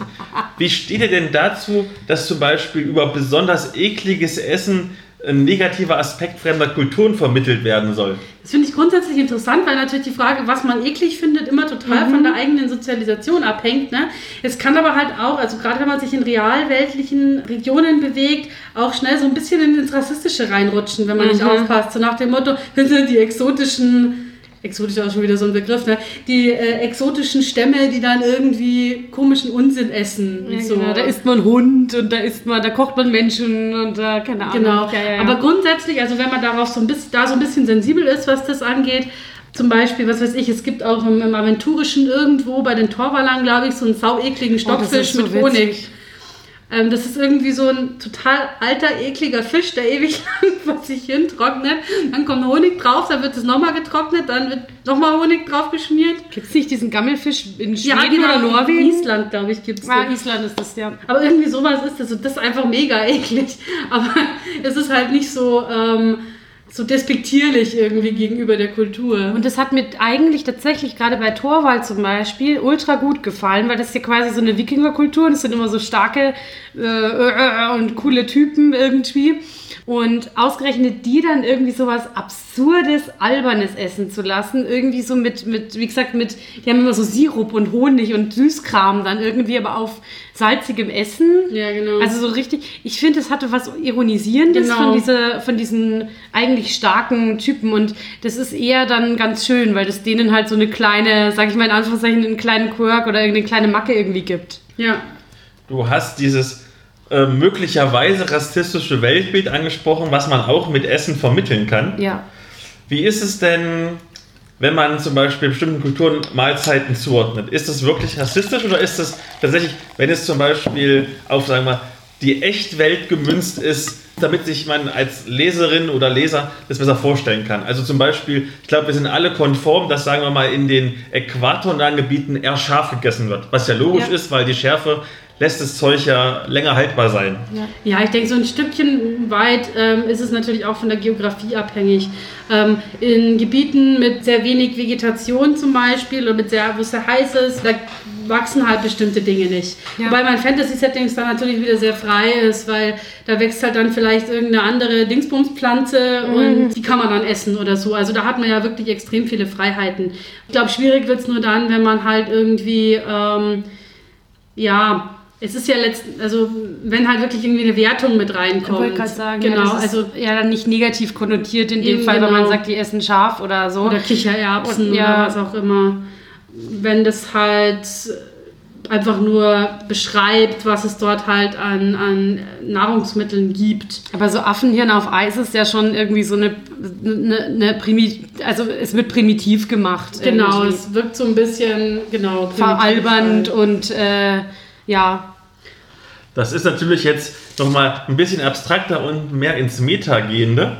Aber wer entscheidet denn, ob das positiv oder negativ konnotiert worden ist? Ist es der Sternekoch, der zum Beispiel irgendwas kocht, auch aus einem anderen Land und das besonders persönlich verfeinert? Oder ist es gerade der, der in diesem Land ist und das kocht, für den es ein typisches Gericht ist? Ich möchte mal ein Beispiel nennen, was letztens ich glaube, es war vor einem halben Jahr oder so, auf Twitter hochgegangen ist. Da hat ähm, Jan Böhmermann in seinem Podcast einen Witz gemacht, den viele als rassistisch empfunden haben. Und zwar, dass Asiaten alles essen. Dieses typische Klischee. ja, ja. Und dann gab es eine, eine asiatischstämmige Podcasterin aus Deutschland, die, ich glaube, sogar eine Dreiviertelstunde lang nur einen Podcast gemacht hat, wie schlimm das und rassistisch das ist. Zur gleichen Zeit oder kurz vorher war ich zum zweiten Mal mit einer asiatischen Freundin zusammen. Also in Anführungszeichen echten Asiatin, also nicht, nicht einer Deutschen, die äh, mal irgendwie Vorfahren hatte, die mal in Asien gelebt haben, sondern wirklich originale Asiaten, die zum Beispiel Austauschstudentinnen waren. Mhm. Und bei denen, auch bei den ganzen Freunden, die sind äh, auch so in den Asia-Communities, war das fast schon wie ein selbstironisches Meme. Die haben selber gesagt, oh, wir essen ja sowieso alles. Und das ist auch so. Und Ja, das, ähm, darf ich gleich was dazu ja, sagen? bitte. Der Faktor ist, ich finde, man muss immer an demjenigen ansetzen, den es am meisten trifft. Also es, gibt ja oft irgendwie so diese Ausrede, ähm, ich habe einen Freund, der und der findet selber nicht schlimm oder der macht selber Witze über. Hm? Ähm, ich, ich, wie gesagt, ich finde, da muss man immer irgendwie auf den gehen, den es am, also den es dann wirklich trifft. Und, Aber ähm, dann, dann, um, um wieder Meta zu bleiben, aber würde es dann theoretisch nicht die original in Asien lebenden Menschen mehr betreffen, als Leute, deren Vorfahren vielleicht mal Asiaten Ich meine, waren, die aber jetzt Deutsche sind? Ich meine nicht betreffen, ich meine treffen im Sinne von verletzen. Also ich ähm, finde, da muss man sich immer an denjenigen orientieren, die, die das am schwierigsten finden. Und ich glaube, da kommen wir auch zu sehr in, Sachen, in, in Richtung Identifikation. Und das ist, glaube ich, eigentlich was, was ein, was ein zu weites Thema ist, um das mit so einer kleinen Frage aufzumachen. Ja. Weil äh, du kannst dich ja trotzdem, egal wo du wohnst, wahnsinnig mit, mit dem identifizieren oder eben auch gar nicht. Also deswegen, das, das finde ich dann schwierig zu sagen, den einen betrifft es stärker oder den anderen weniger. Was ich halt schwierig finde, gerade an so einer Aussage in dem Podcast, ist halt auch das Timing. Da es ja gerade jetzt, keine Ahnung, mit Covid-19 und so Ja. weiter, ähm, extrem äh, Hass-Postings und Shitstorm äh, gegenüber äh, asiatischen Menschen gab. Und Gerade weil- gerade wegen dieser- wegen dieser Geschichte. Und das, da finde ich das Timing gerade schwierig, wenn es gerade ums Essen geht. Es ist halt auch immer die Frage, ne, macht man selber über sich selbst Witze und über das, was man irgendwie was da zur eigenen Kultur gehört, dann ist es halt so ein bisschen, wie du sagst, ne, selbstironisch, so ein Ja. bisschen selbstverarschend oder machen andere drüber Witze. Das ist auch nochmal oft so ein, so ein Unterschied. Ähm, Also wenn wir jetzt zum Beispiel wir sagen, wir essen hier die ganze Zeit nur Wurst und Kraut, das ist so eine Sache. Aber ja. Dann gehen wir mal von dem Meta wieder weg und ganz basic zurück zur Rollenspielrunde. Ähm, wie ist denn bei euch generell in euren Rollenspielen das Essen geregelt? Also bei uns ist es zum Beispiel so, wenn ich mit meinen Instagram Girls ähm, Rollenspiel spiele, dann ist quasi die Essenspause genau in der Mitte, also um so ein, mal ein bisschen runterzukommen während des Rollenspiels und dann wieder mal sich über andere Sachen zu unterhalten. So meistens mal so nach zwei Stunden ungefähr ist der Break und wir bestellen uns Essen. Ähm, was ich mache, wenn ich mal mit erfahreneren RollenspielerInnen spiele, ist zum Beispiel, dass ich thematisches Essen anbiete. Das kann sein, dass ich irgendwas koche, was zum Beispiel in die Region passen würde. Schön. Ähm, ich bin ja zum Beispiel ein großer Fan von Achtung Zulu, diesem doch etwas militärischen Rollenspiel oder dem Contact-Rollenspiel, was auch so ein bisschen in eine doch militärische Richtung geht. Und dann gibt es halt Konserven. dann gibt es zum Beispiel Bundeswehrpanzerplatten, diese wunderbaren, leckeren Hotkekse von der Bundeswehr. Ach echt? Die sind echt lecker. Schräg. Ja, Aber das ist aber lustig. Szenen. Sowas finde ich gute Idee, Das gut. sollten wir auch Das einführen. haben wir noch nie gemacht, oder dass wir thematisches Essen. Nee, das sollten wir mal, das sollten wir bei der nächsten Randvorrunde machen wir das. Oh ja, das ist eine super Idee. Ja, nee, das haben wir tatsächlich noch nicht so gemacht. Nee. Also gerade was das Timing von den Essenspausen betrifft, also ich sehe halt einen Punkt, wenn man da in der Mitte irgendwo so, eine, so einen großen Cut setzt, kann halt ein bisschen einen rausreißen. Das ist halt ein Punkt. Aber ähm, hatten wir auch schon, ne? Also dass wir einfach Ja. dann zwischen halt schnell irgendwie, wir haben auch oft irgendwie bestellt, einfach der Praxis halber. Und dann Ja, halt, oder irgendwas gekocht, was schnell ging. oder dann. was gekocht, was schnell ging, davor. So. Also ihr nehmt sozusagen das Essen auch, um mal quasi eine kurze Pause zu machen zwischen dem Rollenspiel. Und esst nicht während dem Rollenspiel. Das kenne ich von Konst zum Beispiel, wenn Pizzen bestellt werden oder so, dass dann Ja, mit der einen Hand schon, wird ja. gewürfelt, mit der anderen Hand hat man eine Pizza in der Hand und mampft die in sich rein. Manchmal, Manchmal schon. Manchmal schon. Manchmal ja. springen wir auch weiter. Also ich glaube, gerade wenn wir, wir zu dritt sind, also wenn Elea, der Jurist, ich äh, irgendwie am Tisch sind und spielen, dann wird schon oft auch einfach weitergespielt, weil wir da irgendwie, also Man plaudert halt dann einfach weiter. So. Genau. Ja, das schon. Aber das kommt, glaube ich, wirklich ein bisschen auf die Leute an. Also wir sind halt jetzt irgendwie so Leute, die seit ewigen Zeiten dieselben Rollenspielsysteme irgendwie spielen, da ziemlich drin sind. Ich glaube, wenn man eher so ein Neuling ist, glaube ich, kann einen das ein bisschen ablenken. Also, Ja. dass man da einfach gar nicht mehr sich konzentrieren kann, während man mampft. Spielleitung ist es halt auch ein bisschen doof, wenn du dann irgendwie kommst du eigentlich kaum zum Essen, weil du die ganze Zeit eigentlich nebenbei reden musst. Ja, Und das ist dann auch ungünstig. total, ja. Wie ist es denn dann im Lab? Im Lab ist es ja ein elementarer Teil des Rollenspiels, auch das Essen. Eigentlich Einmal schlafe ich ja nur wegen dem Essen. ganz, ganz, ganz im Kleinen. Ich weiß, es gibt ja So, das habe ich mittlerweile mitbekommen, wenn ich mit euch mich unterhalte, dass es so Tavernenlabs gibt, wo man im Prinzip einfach nur sich besäuft und dabei in Kleidern gehüllt ist. Und es gibt richtige, keine Ahnung, Großwochenendlabs, wo damit man nicht verhungert, schon mal richtig was aus dem Kochtopf essen muss. Genau, ja. Ja. Das ist ziemlich gut gesagt. Und du hast halt auch Vollverpflegerlab prinzipiell, weil wo du einfach irgendwie bei einer Jugendherberge oder so bist und da ist halt einfach das, was dort ohnehin kredenzt wird. Ich kann ja mal einen kleinen Überblick geben. Also wir haben jetzt die letzten Male, haben wir es eigentlich fast auch immer so gehabt, dass wir ein bisschen thematisch gearbeitet haben. Ja. Also das, Wenn ähm, wir uns selbst versorgt genau, haben. das vor- oder vorletzt, äh, vorvorletzte Mal kann ich mich erinnern, dass der Jurist da auch was gemacht hat, was quasi der Rolle entspricht. Also da gab es dann quasi was, was so ein bisschen aus dem osteuropäischen Raum, äh, aus, aus Polen, aus äh, Russland, aus ähm, und so weiter. Genau, also verschiedene Gerichte eben aus, aus dem Spektrum. Und das war sau lecker und es hat auch super, super gepasst, weil das halt er quasi in seiner Rolle auch die Gerichte aus seiner Heimat quasi gekocht hat. Beim letzten Mal haben wir es auch so ähnlich gemacht. Da war es nämlich wirklich knalleheiß. Das war das, wo ich vor ein paar Wochen war. Wirklich knalle, knalle heiß. Und da war es eher so, dass wir uns überreden mussten, teilweise dazu zu sagen, wir essen jetzt noch was. Und da haben wir wirklich auch passend zum Wetter ganz, ganz viel so in die Antipasti-Richtung aufgefahren. Also da haben wir hauptsächlich irgendwie wirklich Salat, Käse, Weißbrot, Gemüse, so in die Richtung gegessen. Was auch wieder irgendwie zu, zur Rolle bei mir gepasst hat, weil ja ähm, ich mit meiner Raya-Geweihten da war, die ich hier ja schon mal vorgestellt habe. Und die so aus einem, sag ich mal, so eine Art griechischen Kulturraum kommt. Ich habe ja vorhin versucht, euch so ein bisschen zu triggern. Jetzt hat nicht so richtig drauf angesprungen, dass ich gehört habe, dass so gerade Tavernenlabs vor allen Dingen Besäufnisse sind. Ja, das ist so. Ist es wirklich so? Das triggert mich jetzt überhaupt nicht, das ist so. Das ist einfach so. Das war jetzt auch mit brutaler Macht versuchen, eine Überleitung zu bringen zu dem Interview, was ich jetzt einfügen werde. Wie gesagt, wie wird ein leckeres Indie-Bier gebraut?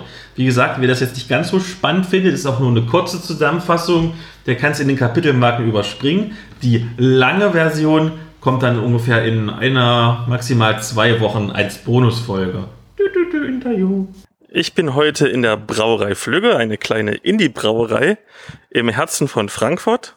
Und da ja wir heute über Essen und Trinken reden in unserem Podcast und Essen und Trinken ein wichtiges Thema ist, auch im Rollenspiel, habe ich gedacht, alle trinken Bier, fragen wir doch mal Bierbrauer, wie das eigentlich so funktioniert. Deswegen, hallo. Ja, servus. Ich bin der Jo von der Brauerei Flügge. Wir machen die Brauerei zu zweit seit dem 1. Januar 2018. Das äh, Interessante ist vielleicht, keiner von uns ähm, hat äh, Brauen richtig gelernt oder studiert. Ähm, wir hatten auch keine Ahnung vom Brauereigeschäft, sondern haben uns zufällig über einen gemeinsamen Bekannten kennengelernt. Dominik, unser Brauer, hat äh, das Brauen zu Hause in der Küche sich selbst äh, angeeignet, gelernt, ist da eingestiegen ähm, und ja, aus dem Hobby wurde ganz schnell so ein bisschen Wahnsinn vielleicht auch. Also er hat sich da in unglaublich kurzer Zeit reingefuchst. Dann sind wir hier an der ersten Station des Bierbrauens und wir haben noch ein bisschen Zuwachs bekommen. Hallo. Servus, grüßt euch, der Dominik hier, auch von Flügge. Wo sind wir denn gerade? Ja, wir sind gerade äh, wirklich bei der ersten äh, Station, ähm, nämlich hier ist die Anlieferung. Das heißt, hier geht's im Prinzip los mit dem äh, Brauprozess, wenn man so will, weil hier wird erstmal alles, was wir fürs eigentliche Bierbrauen brauchen, über unsere Anlieferrampe hier ähm, angeliefert. Ähm, also hier kommt alles rein, ähm, die ganzen Rohstoffe, das Verpackungsmaterial, Flaschen, Hefen, Malze und so weiter. Alles, was man braucht, beginnt hier wird dann in die Brauerei reingezogen, entsprechend gelagert und von den Stationen aus geht's dann am Brautag an den Braukessel mit den nach Rezept benötigten Zutaten. Wir sind wieder einen Raum weitergegangen und sind jetzt im Malzlager. Hier duftet es schon so ein bisschen. Was haben wir denn alles Schönes? Genau, wie du sagst, also hier werden die Malze gelagert. Ähm, es gibt viele verschiedene Malzsorten. Das wissen die meisten, die sich so nicht richtig tief mit dem Thema beschäftigen, gar nicht. Gerstmalz, Weizenmalz, ganz viele verschiedene Malzsorten. Die lagern wir hier in äh, 25 Kilo Säcken und die werden dann ähm, ja hervorgeholt. Dann wird das Malz geschrotet, also im Grunde kleiner gemacht, Oberfläche vergrößert und dann wird's eingemeischt. Und da kommen wir später nochmal zu. Und du hast hier verschiedene Malzsorten äh, mitgebracht. Ähm, was haben wir denn alles Schönes? Genau, wir haben hier ein Standardmalz, was im Grunde so in einer ähnlichen Form in äh, jedem Bier drin ist. Das ist das sogenannte Pilsener Malz. Ähm, hat seinen Namen aus der Stadt und dem Bier, mit dem es halt primär gebraut wurde, mitbekommen. Ist ein sehr, sehr helles Malz. Also jedes Pilz ist ja auch ein sehr helles Bier.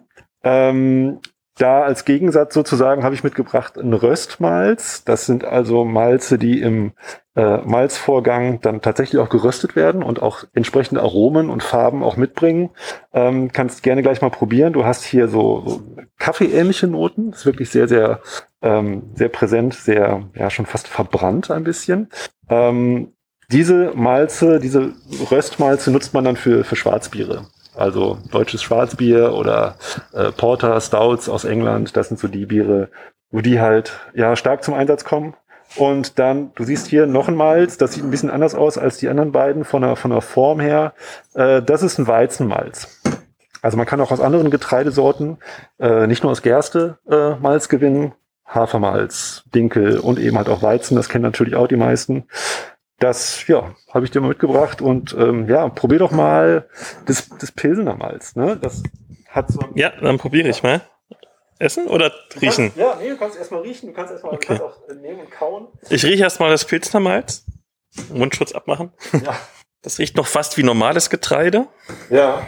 Also ist so ein bisschen unangenehm am Ende, dass man, du kannst auch ein paar mehr nehmen, dass man so die Spelzen noch im Mund hat, das kennt man so vom Müsli morgens. Ähm, aber Mhm. ja, Der fast noch so ein bisschen an Müsli. ja, also das ist auf jeden Fall schmeckt getreidig, so was man sich unter einem getreidigen Geschmack eigentlich vorstellt. Du kannst jetzt mal hergehen und das Ganze noch ein bisschen länger im Mund belassen und ähm, dann hast du im Grunde dieses Experiment gemacht, was man früher aus dem Biologieunterricht auch kennt. Ähm, dann fangen nämlich die Enzyme an, die Stärke in Zucker umzuwandeln. Und das ist auch wichtig nachher, das machen wir nachher im großen Prozess auch äh, auf der Brauanlage. Später dazu mehr. Dann probiere ich mal das. Was ist das geröstete Malz? Genau, Röstmalz. Genau, geröstetes Malz ist von der Farbe viel, viel dunkler und ja, Schmeckt total nach Kaffee. ja. Und das ist auch, wenn du ein Schwarzbier hast oder eben ein Stout oder ein Porter, ähm, diese, diese Röstnoten, schokoladige Noten, Kaffeenoten, Toffee, ähm, bisschen verbrannter Zucker sozusagen, das findest du alles so in diesen äh, dunklen Malzen wieder. Ähm, das sind Gerstenmalze, die beiden, die du probiert hast jetzt. Ähm, Weizenmalz, das Besondere an Weizenmalz ist, es hat keine Schmelzen. Das heißt, du kannst das im Grunde einfach so essen, ohne dass dir was im Mund zu, zurückbleibt und darum hakt. Ja, schmeckt's.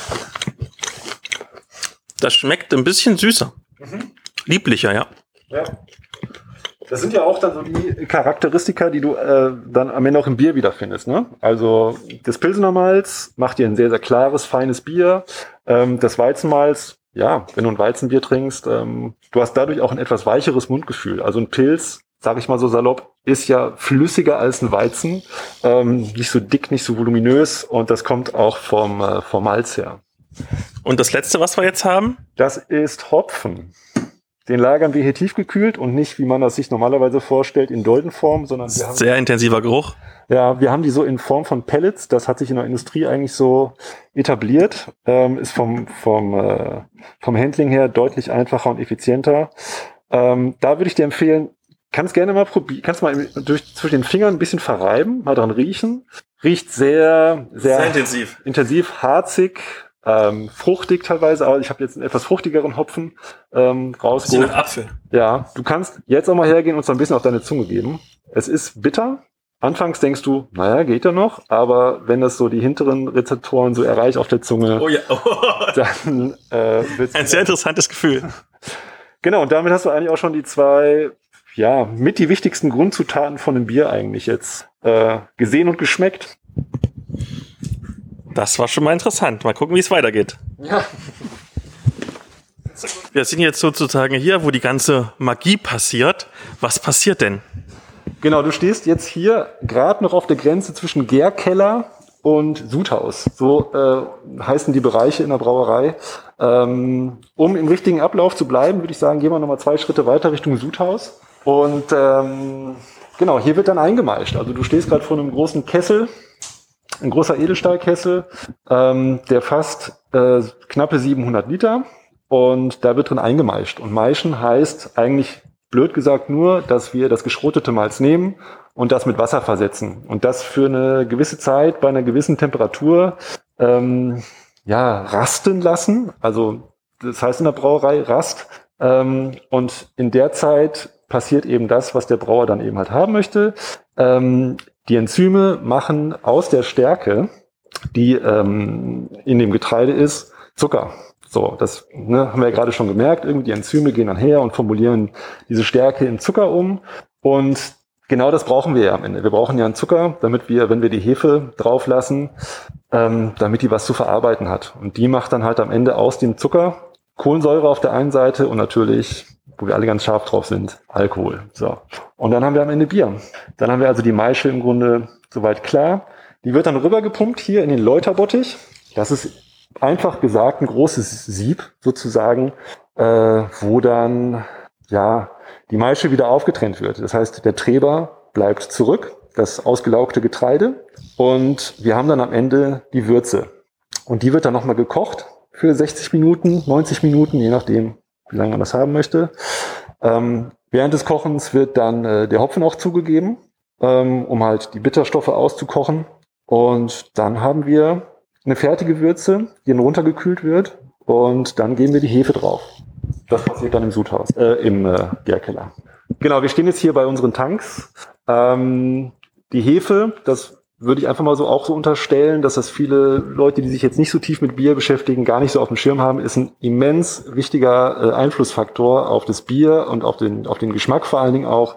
Ähm, das kann ja jeder erleben, der zum Beispiel einen Pilz trinkt, ein untergäriges Bier, was relativ äh, neutral und einen relativ ja, milden Geschmack hat, ähm, oder eben halt auch ein Weizenbier was nach Banane oder Nelke schmecken kann. Und das sind tatsächlich Komponenten, die alle von der Hefe kommen. Also, dass ein Weizenbier nach Banane schmeckt, hat nichts mit dem Weizenmalz zu tun. Also, klar auch ein bisschen. Aber der Hauptplayer in diesem ganzen äh, Orchester ist dann tatsächlich äh, die Hefe, die das dann irgendwie so macht oder so schmecken lässt, wie es schmeckt. Ähm, Leute, die schon mal in Belgien waren, kennen auch diesen typischen Geschmack von belgischen Bieren, die so ein bisschen phenolisch äh, schmecken. Also die Hefe kann sehr, sehr viel mehr, als man das im ersten Moment so denkt. Mal ein bisschen Grundlagenwissen. Was ist denn eigentlich ober- und untergärig? Die Frage habe ich äh, befürchtet. Im Grunde beschreibt man damit eigentlich nur den, den Wirkungsraum der Hefe. Ähm, eine untergärige Hefe arbeitet im Grunde tatsächlich, wenn du dir das, wenn du einen Querschnitt dir anschauen würdest von einem, von einem Tank, von, einem, von unten heraus quasi, die sinkt also zu Boden und eine obergärige Hefe ähm, arbeitet primär aus dem, ja, auf der Oberfläche des Bieres sozusagen. Ähm, machen aber eigentlich am Ende das Gleiche. Also formulieren den Zucker um den Alkohol. Jetzt haben wir das Bier also fertig gebraut. Wie kommt es denn jetzt eigentlich in die Flasche und dann an den Mann oder die Frau? Genau, also wir haben hier eine Abfüllanlage stehen. Ähm, bei uns in der Brauerei ist alles etwas kleiner als in den großen Brauereien, so auch die Abfüllung. Ähm, das Bier ist also fertig, fertig vergoren, hat die Kohlensäure entwickelt, die wir haben wollen, schmeckt genau richtig, finden wir super und dann kommt es in die Flasche. Ähm, das Problem dabei ist, dass Bier hat ja Kohlensäure. Das heißt, wir müssen das unter Gegendruck abfüllen. Und das passiert genau hier in dieser äh, glitzernden Anlage. Ja, du kannst dir also vorstellen, diese beiden Abfüllstutzen gehen in die Flasche rein. Ähm, es wird ein Druck erzeugt mit CO2 und dann wird das Bier, das fertige Bier, langsam in die Flasche gefüllt. Dann kommt ein Kronkorken drauf. Also der Prozess ist eigentlich theoretisch recht einfach erklärt.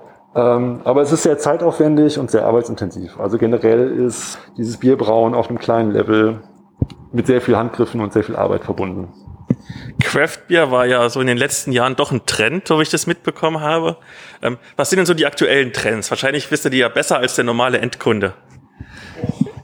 Also im Moment, ja, im, im Moment denke ich, ähm, es gibt keinen besonderen Trend innerhalb der Craft Beer Szene. Äh, wir haben uns ganz am Anfang 2017, als wir geplant haben, war uns schon ähm, bewusst, dass das IPA ähm, so ein bisschen das Pilz der Craft Beer Szene ist. Und das ist eigentlich ähm, auch so geblieben oder hat sich eigentlich noch mehr verfestigt. Also wenn man sieht, so Fürst Viacek, Frau Gruber, Berlot und so, die bespielen schon ähm, diesen, diesen IPA-Sektor, ja, schon, schon prägnant. Und wenn jetzt unsere Hörer, nachdem sie das gehört haben, unsere Hörerinnen, total Bock haben, selber mal Bier zu brauen, vielleicht auch eine Brauerei aufzumachen, hättet ihr denn Tipps und Tricks und wie fange ich überhaupt damit an? Tut es nicht. Okay, also ich meine, wir haben ja auch als Hobbybrauer angefangen und ähm, das ist ein super schönes Hobby. Ich kann nur jeden ermutigen, das mal auszuprobieren. Es gibt äh, äh, im, äh, in Online-Shops ähm, sehr schöne Sets, die man da kaufen kann. Die kosten auch gar nicht viel. Und dann kann man eigentlich zu Hause auch schon wirklich mit sehr einfachen Mitteln sein eigenes Bier machen. Das ist eine, eine tolle Erfahrung, ist ein sehr schöner, entschleunigender Prozess ähm, weil du einfach mit schönen Materialien zu tun hast, mit Getreide, mit Hopfen. Dann gibst du eine Hefe drauf, die braucht dann einfach ihre Zeit. Das, die lässt sich dann auch nicht irgendwie stressen, sondern die gibt dann das Tempo vor. Das heißt, ähm, es ist so völlig konträr zum, weiß ich nicht, digitalen Schnellen, was gerade irgendwie sonst irgendwie so Thema ist. Ähm, das macht dann wirklich sehr viel Spaß. Das war ein wunderbares Schlusswort. Vielen Dank, dass ich mir die Brauerei mal angucken durfte. Und wir sind wieder zurück und haben ein bisschen was gelernt, wie man Bier braut. Oh ja. Auf, auch auf, auf, tatsächlich gibt es auch auf dem Lab teilweise Leute, die dort vor Ort Bier brauen. Also es gibt so einen klassischen Bierbrauer, der Ja. hat immer sein Fass dabei und dann immer so einen schönen großen Krug und bringt den dann auch manchmal voll wieder vorbei für ein paar wenige Euro so. Also der ist da sehr, sehr kulant und freigiebig auch mit seinem Bier und er kann das teilweise sogar, wenn die Maschine anspringt, kühlen. Das funktioniert nicht immer, aber manchmal. Wie stellt ihr denn Essen und Trinken im Rollenspiel dar? Also, wie gesagt, im Lab esst und trinkt ihr selber. Ne? Ganz Logisch, das verstehe ich. Wie ist es denn im Pen-and-Paper-Rollenspiel? Da müsst ihr ja theoretisch, also eure Figuren, die ihr darstellt, müssen das ja theoretisch nicht machen. Wie ist es denn bei euch? Also ich kann mir vorstellen, wenn ich zum Beispiel spiele, ist es gerade, wenn ich Dungeon Quarter spiele und es hat so ein bisschen einen Survival-Aspekt, weil, keine Ahnung, man ist gefangen und muss da irgendwie wieder rauskommen und dass man nicht verhungert, da ist sowas schon wichtig mit dem Essen sammeln. Aber wenn ihr eine ganz normale Kampagne spielt, ich meine, ich glaube zwölf gezeichneten, sieben gezeichneten, ich weiß es nicht. Zwölf. Die zwölf gezeichneten. Nein, sieben. Und 13 gezeichnete sind von Judith Vogt, damit ich ihren Namen mal erwähnt habe. Die sieben gezeichneten. Ähm, Also Quote eine erfüllt. ganz lange Kampagne, wo es um alles Mögliche geht, aber nicht um Essen und Trinken. Wenn ihr das spielt, habt ihr da auch, dass wir sagen, mein Charakter setzt sich jetzt erstmal schön hier auf die Waldlichtung und isst ein Würstchen. Teilweise. Kommt ein bisschen drauf an, was gerade so um einen rum passiert. Nicht Aber in der Schlacht. In der Schlacht weniger. es kommt echt, ich kann es jetzt gar nicht so, so allgemein sagen. Ähm, es kommt echt total drauf an, in welcher Situation man sich gerade befindet und ob das wenn's, ob es einen Mehrwert gibt. Es ist ja ein bisschen wie bei, ich sage aber nicht, mein Charakter geht jetzt austreten. Von daher, wenn es einfach irgendwie in den Alltag integriert ist und ähm, man vielleicht auch nicht jede Sekunde des Tages irgendwie rollenspielerisch begleitet, dann geht man einfach davon aus, dass morgens, mittags, abends zumindest irgendwie eine Kleinigkeit gegessen wird oder dann mal irgendwo einkehrt oder so. Aber meistens ist das ja dann auch eben verbunden mit irgendwie einer Rast oder so und dadurch wird es dann schon auch thematisiert. Ja. Und zumindest, also wir schreiben jetzt nicht super detailliert auf, wie viel Proviant die Leute dabei haben zum Beispiel, aber also ich versuche schon immer dran zu denken, dass man welches mitnimmt. So. Ja, also so abstreichen finde ich fast ein bisschen Erbsenzählerei, aber ja, Ja. stimmt schon, dass man vorher irgendwie sagt, ich gehe auf den Markt und statt mich so aus, dass ich durch die Reise komme, das machen wir schon öfter. Und relevant wird es halt ab dem Punkt dann, wo Essen irgendwie atmosphärisch wird. Ne? Genau. Also wo man zum Beispiel wo eingeladen ist und was gibt es denn dann? Und dann äh, gibt es durchaus natürlich, Oder dass der Spielleiter oder im Wirtshaus auch, was gibt's denn und so. Dass der Spielleiter dann schön erzählt, welches Gericht dann. Und ich finde, das trägt Ja. total dazu bei, dass man sich da ein bisschen einfühlt. Wir hatten jetzt dann tausendmal doch diesen überbackenen Rübeneintopf. Oder was war der das? war geil. Ja. Mit Käse überbackener Rübeneintopf? Rübenauflauf. Rübenauflauf. Ja. Alles schmeckt mit Käse überbacken. Ja. Auch Rüben. Ich muss auch sagen, also ich habe ja auch zum Beispiel, wir haben ja auch also Mutantia Null mal angespielt und so, wo es ja wirklich auch ganz extrem um sowas geht. Und da tue ich mich immer noch schwer, weil ich finde so Nahrungs-, so Food Shortage irgendwie immer noch ganz schwierig, das irgendwie ins Spiel zu integrieren. Weil ich das so, das erinnert mich so sehr an so Survival Games als Videospiel. Und da ist es irgendwie noch ganz brauchbar. Dann hat die Figur halt irgendwann Hunger und wenn sie zu viel Hunger hat, ist sie tot. So. Fürs Rollenspiel ist mir das fast zu basic. Ja. Obwohl, also obwohl natürlich auch, also Mutantia Null zum Beispiel lädt einen ja explizit ein, genau mit diesem Thema auch zu spielen, das zu thematisieren. Da bin ich noch nicht so ganz dahinter gestiegen, wie man das gut umsetzen kann, ohne dass es zu Du sehr hast ja übrigens immer noch stricheln, Hunger. stricheln ist. Ja. Ja. Nachdem ich jetzt schon das Tavernenwort mehrmals gesagt habe, aber du jetzt in deiner letzten Antwort zum Beispiel auch über äh, Wirtshäuser geredet hast, Mhm. das ist ja so dieses typische Klischee zum Beispiel, dass jedes Abenteuer damit anfängt, dass sich die Heldinnen im Wirtshaus treffen und dort ihren Auftraggeber treffen oder ihre Auftraggeberin. Oder Ähm, einander. Fangt ihr so an, wenn ihr ein Abenteuer macht? Klischeehaft? Manchmal schon. ja. ja, weil das ist so nostalgisch. Ja, das finde ist total schön. Ja. Ähm, nicht immer. Nee, also wirklich nicht immer. Aber wir haben schon öfter mal so dieses. Witzigerweise hatten wir es jetzt erst bei dem Kurzabenteuer, das wir gespielt haben während dem Lockdown. Da hatten wir es auch wieder. Wir treffen uns zufällig in der Gaststätte. ja, genau. Ja. Es ist genau, es ist halt so, so nett irgendwie. So. Klar ist das ein bisschen platt und es ist ein bisschen Deus Ex, aber das ist halt genau das, was es halt eigentlich ganz lieb macht. Irgendwie. Ja, genau. Oder alternativ triffst du dich halt auf dem Weg bei der Rast oder du teilst Eben. dann Lager oder irgend sowas. Also, was ja aufs Eben. Gleiche rauskommt, faktisch. Kann man auch das Wirtshaus, das gute alte Wirtshaus nehmen. Ihr seid ja schon ein bisschen Systemhopper, ihr spielt ganz verschiedene Rollenspielsysteme und auch im Lab zum Beispiel macht ihr verschiedene Genres wie DSA und ähm, Call of Cthulhu und Vampire, wie ihr jetzt erzählt habt. Stellt ihr dann das Essen anders dar, wenn ihr denn mal im Lab esst? Also ich kann mir vorstellen, dass ein Vampir, der blutdürstig ist, vielleicht weniger Interesse hat an einer Bratwurst als... Der hat gar kein Interesse an der Bratwurst. Habt ihr da spezielle Methoden, das darzustellen? Ähm, ja, zwei Punkte. Also das Witzige ist, beim Vampir ist es ja tatsächlich ein IT manchmal ein Problem, weil die eigentlich, wenn sie bei Vampire äh, the Masquerade zumindest ist es so, wenn sie einen bestimmten Vor- und Nachteil nicht haben, eigentlich gar nicht essen können. Das heißt, da haben wir am Spieleabend manchmal ein bisschen das Problem, wenn jemand Kuchen mitbringt. Der steht dann im OT-Raum. Der steht im Ulti-Raum oder wir hatten mal einen äh, wunderschönen rot glasierten Blutkuchen. Der hat dann gezählt. Das war dann in Ordnung.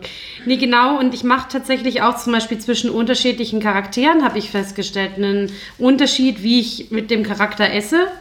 Also nur als Beispiel, ich habe eine, das ist quasi eine vom fahrenden Volk, äh, eine, die auf der Straße irgendwie mehr oder weniger aufgewachsen ist, die immer unterwegs war, die ein bisschen hippie-mäßig, viel barfuß rennt und so weiter. Die isst halt einfach so äh, mit den Händen, was ihr halt so in den Sinn kommt und frisst es in sich rein und schnappt sich alles.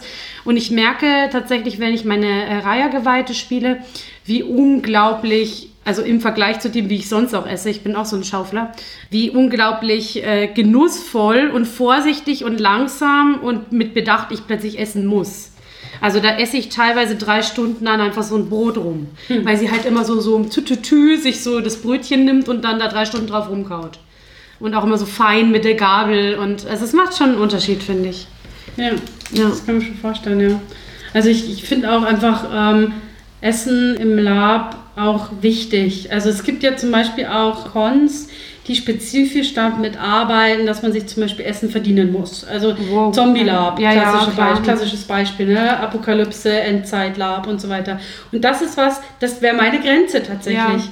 Weil, also ich meine, ich könnte das problemlos aushalten, die Zeit über, aber irgendwie dieses Wissen, dass es zumindest zwei Dinge gibt, die man garantiert bekommt, nämlich irgendwie ein Bett und was zu essen, ist irgendwie für den, für den Wohlfühlfaktor und um sich wirklich einlassen zu können auf das Spielerlebnis, für mich persönlich schon irgendwie wichtig. Weil das hat auch irgendwie, finde ich, was mit dem eigenen Selbsterhaltungstrieb irgendwie zu tun und mit dem, ja, also dass man das Gefühl hat, irgendwie meine, zumindest meine Grundbedürfnisse Genau, sind, sind kann, sicher. Und dann kann ich mich nämlich auf das andere einfach voll einlassen und mich in den, keine Ahnung, Cthulhu-Wahnsinn reinfallen lassen, weil es mir zumindest klar ist, bestimmte Dinge, ja, da muss ich mich nicht drauf Ja, konzentrieren, die passieren einfach. genau. Und da hat mir Shelley erzählt vom jetzt mal kurz OT-Podcast. Wir haben ein bisschen uns unterhalten gehabt für meinen Artikel zu Safety Tools im Lab. Und sie hat mir erzählt, sie war auf einem ähm, auf eben so einem Zombie-Lab, wo es eben das gleiche war. Und da hatte sie tatsächlich an zwei Tagen nicht mehr gegessen als irgendwie so ein paar Ananas aus der Dose, so nach okay, dem Motto. das ist heftig, ja. Und das merkt man dann schon, das, merkt, das, das macht natürlich auch was mit einem. Und dann musste man tatsächlich auch noch das große Abschiedsessen am Schluss extra bezahlen. Wow, okay. Das mir schon dachte, uh, also das wäre für mich echt so eine Red Flag, weil zumindest das ja, dass du weißt, okay, wenn es vorbei ist, dann kann ich mich richtig voll fressen und dann ist Party und dann ist der ganze, kann man sich einfach mal drauf, dann drauf einlassen. Das wäre mir schon wichtig. Ja, sehe ich auch so. Gerade, ähm, ich muss jetzt gerade auch noch mal ein bisschen drüber nachdenken, mit dem das ist gesichert, ähm, weil ich jetzt Anfang diesen Jahres auch mal dann wieder den Blick hinter die Kulissen hatte, weil ich seit langem mal wieder NSC war. Und das fand ich auch wieder interessant, weil du da auch teilweise merkst, was hinter diesem, Ja. das ist gesichert, alles steckt. Ja, es kostet Ähm, viel Arbeit. Also das ist, weil es schon viel Orga-Arbeit ist. Also wir waren ja jetzt echt nicht viele. Es war auch so, eine, so eigentlich für eine kleine Gruppe, für eine persönliche Gruppe, eine persönliche Geschichte, die wir da bespielt haben. Ähm, und das war schon viel, viel Herrichten, viel Rennen für, für also da glaube ich, waren wir ein bisschen unter, fast ein bisschen unterbesetzt von den NSCs her. Aber ja, also das ist schon, da ist schon einiges dahinter. Ja. Ne? Also Das habe ich auch gemerkt, als wir beim, also unseren eigenen kleinen Konda gemacht haben im, im Februar. da standen wir auch viel rum in der wo Küche ich allem du, ne? eigentlich fast den ganzen Tag in der, in der Küche war. Ja.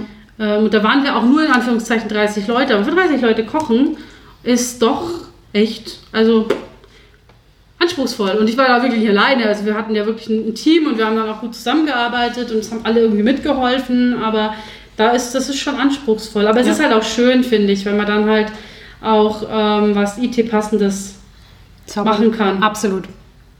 Hat auch fantastisch dann geschmeckt, muss ich sagen. Jetzt haben wir viel über großes Essen in Anführungszeichen geredet. Lass uns mal über kleines Essen reden, nämlich über Snacks. Wie ist es denn bei euch am Spieltisch? Also ich kenne es zum Beispiel auch gerade von Conventions, selbst wenn du mit vollkommen fremden Personen am Tisch sitzt, dass die goldene Regel gilt, alles was in der Mitte vom Tisch ist, darf jeder reingreifen. Jo, Ja, kenne ich auch. So kenne ich auch von unserem Stammtisch so. Und das führt dann mittlerweile dazu, dass einfach fünf Leute fünf verschiedene Sachen dabei haben und dann gibt es drei Packungen Gummibärchen, eine Packung Kekse. ich finde auch, es ist also ein. Rollenspiel, Spieltisch, der keine Schale mit Chips in der Mitte hat oder mit Gummibären oder mit irgendwas, ist für mich kein Rollenspiel. Spieltisch. War so schön. Nein, als ich- das ist jetzt als ich, übertrieben. Ich habe vor einigen Wochen einfach mal ein Bild von unserem G7-Tisch gepostet, Oh, das weil ich das gesehen, das erste ja. Mal war, dass wir tatsächlich wieder irgendwie im, in Live gespielt haben. Wo dann auch irgendwie, ich weiß nicht mehr, wer es war, drunter kommentiert hat, gibt nichts Schöneres als ein komplett vollgestellter, vollgemüllter Rollenspieltisch. Ja, ja, mit der Chipspackung, mit, mit da ein Bierchen, Gläsern, da, den. Gläsern, da, Würfel tausend Würfel dazwischen, genau. Dann habe ich noch eine Frage, die bezieht sich natürlich auch wieder ein klein wenig auf die Vorteile, die ich vorhin ein bisschen erzählt habe. Wie seht ihr denn überhaupt generell Alkohol am Spieltisch oder im Lab? Also Das ist ein spannendes Thema, ja. ich kann Absolut. zum Beispiel, ich bin ja jemand, der fast keinen Alkohol trinkt und ich weiß, wenn ich viel Alkohol trinke, werde ich sehr traurig. Da wäre ich Oh. überhaupt nicht mehr in der Lage, irgendwie sowohl Pen Paper zu spielen, als auch erst recht kein Lab, was ich ja sowieso nicht mache. Wie ist denn bei euch? Äh, Glaubt ihr, dass ihr dann besser spielt? Glaubt ihr, ihr spielt anders? Äh, Habt ihr vielleicht Erfahrung gehabt, dass äh, Mitspielende gerade im Lab, wo man ja sich auch im Echt quasi benimmt, ähm, vielleicht sogar negativ aufgefallen sind? Also So viele Fragen, ja. Ja, es ist, das ist ein großes Thema. Also ich finde ganz grundsätzlich beim Lab muss man einfach auch vorsichtig sein, was Alkohol angeht, zumindest solange man noch im Plot ist. Ja. Ähm, wenn man in der Taverne sitzt und trinkt und dann einfach in sein Bett fallen kann, ist es das eine.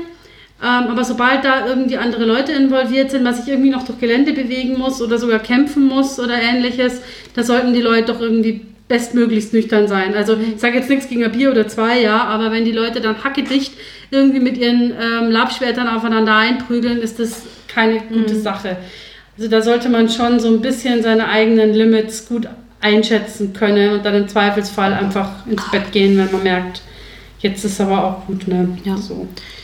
Ich sehe das ganz genauso, also so diesen klassischen, bevor nicht alle am Abend beim Trinken sitzen und der Plot durch ist, ein bisschen aufpassen einfach. Also wirklich Ja. wissen, wo die Grenze ist, weil es gibt dann Nachtkämpfe, wo man dann irgendwie mit dem Latexschwert sich, weiß ich nicht, ins Gesicht schlägt, wenn man einfach sich nicht koordinieren kann. Genau. Und das ist halt riskant. Das würde ich tatsächlich versuchen zu vermeiden. Ja, ich glaube, da sind wir eh, glaube ich, ein bisschen unterschiedlich aufgestellt, so was das Al Alkoholtrinken an sich betrifft, weil ich halt schon sehr, sehr gern auch mal ein, ein Gläschen Wein trinke oder so. Das ist bei dir ja gar nicht so das, Nee. ähm, was, was Also so ist jetzt auch taugt. natürlich auch charakterbedingt, ne? Also von daher, da ist meine, meine tatsächlich, ja. Jetzt nicht unbedingt so die Feinschmeckerin. Der Travia-Wein, einfach nur Wasser. Genau. Nee, also jetzt muss ich wieder sagen, als Rayani, das ist ja immer irgendwie das Standardding ne, bei mir, da trinke ich tatsächlich meistens schon ab 12 Uhr mittags durchgehend.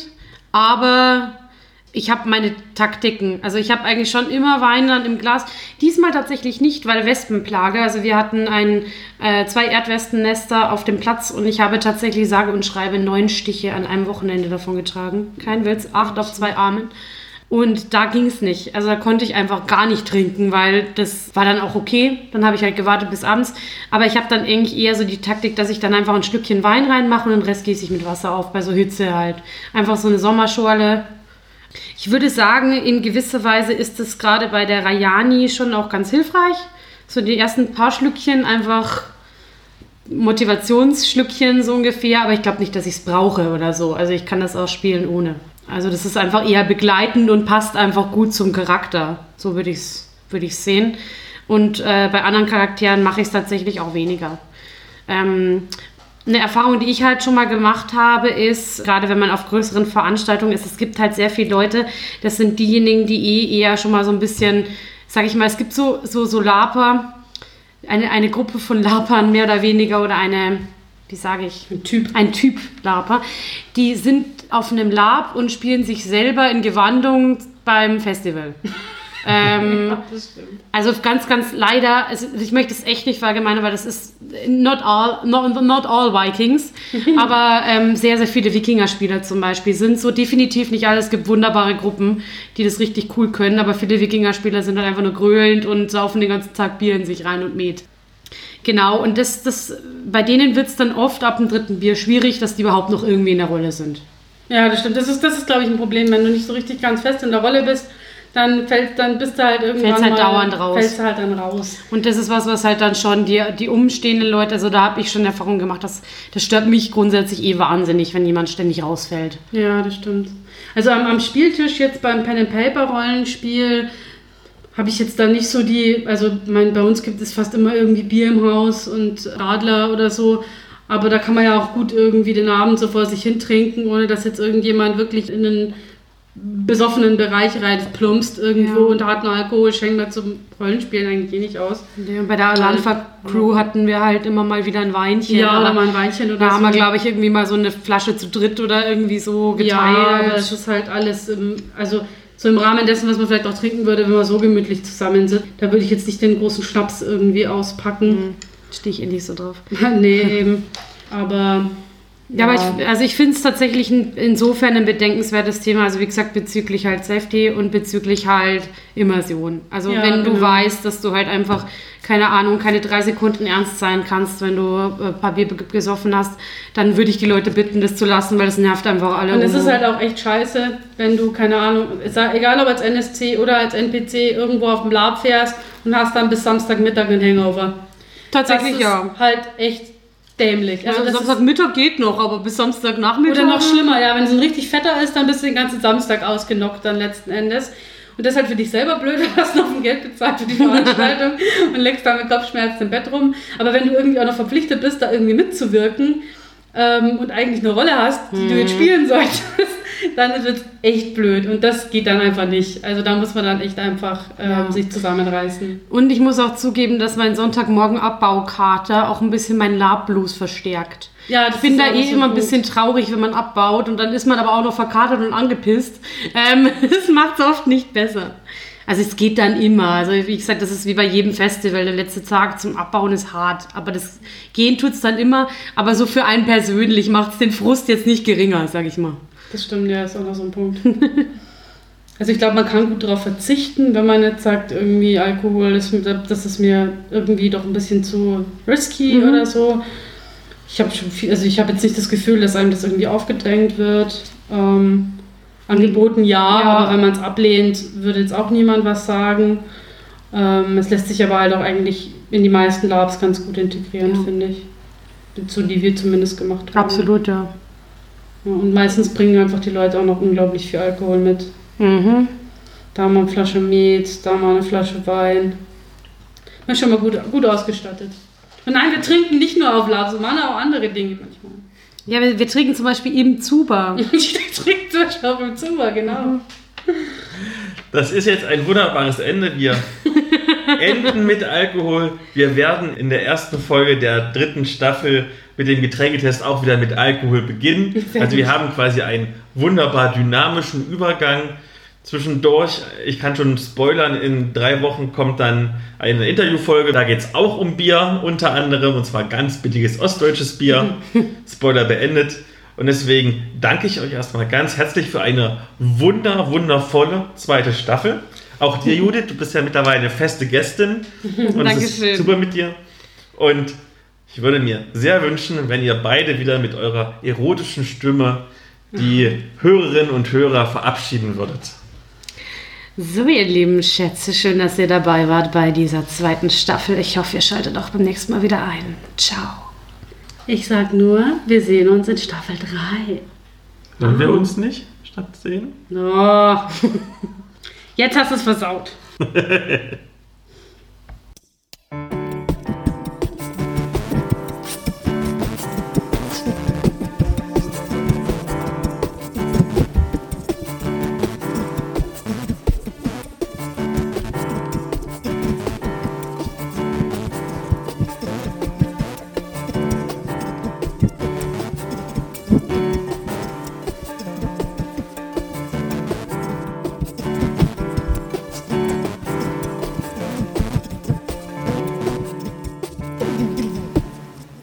Mein Name ist Philipp. Philipp. Filler? Filler-Folge. ich bin für Outtakes. ist er. Genau, also zu Starchild. Ähm, möchtest du, hast du die Rahmeninformationen äh, zum äh, Autor? Nö, ich dachte, du machst es. Ach so, nee, das mache ich nicht tatsächlich. Ich habe es nur gelesen. Achso, erzähl einfach die Ähm, Geschichte. aber ich kann, ich kann kurz Pause machen, dann sage ich euch das, weil ich habe den nämlich schon mal gegoogelt. Machst du kurz Pause?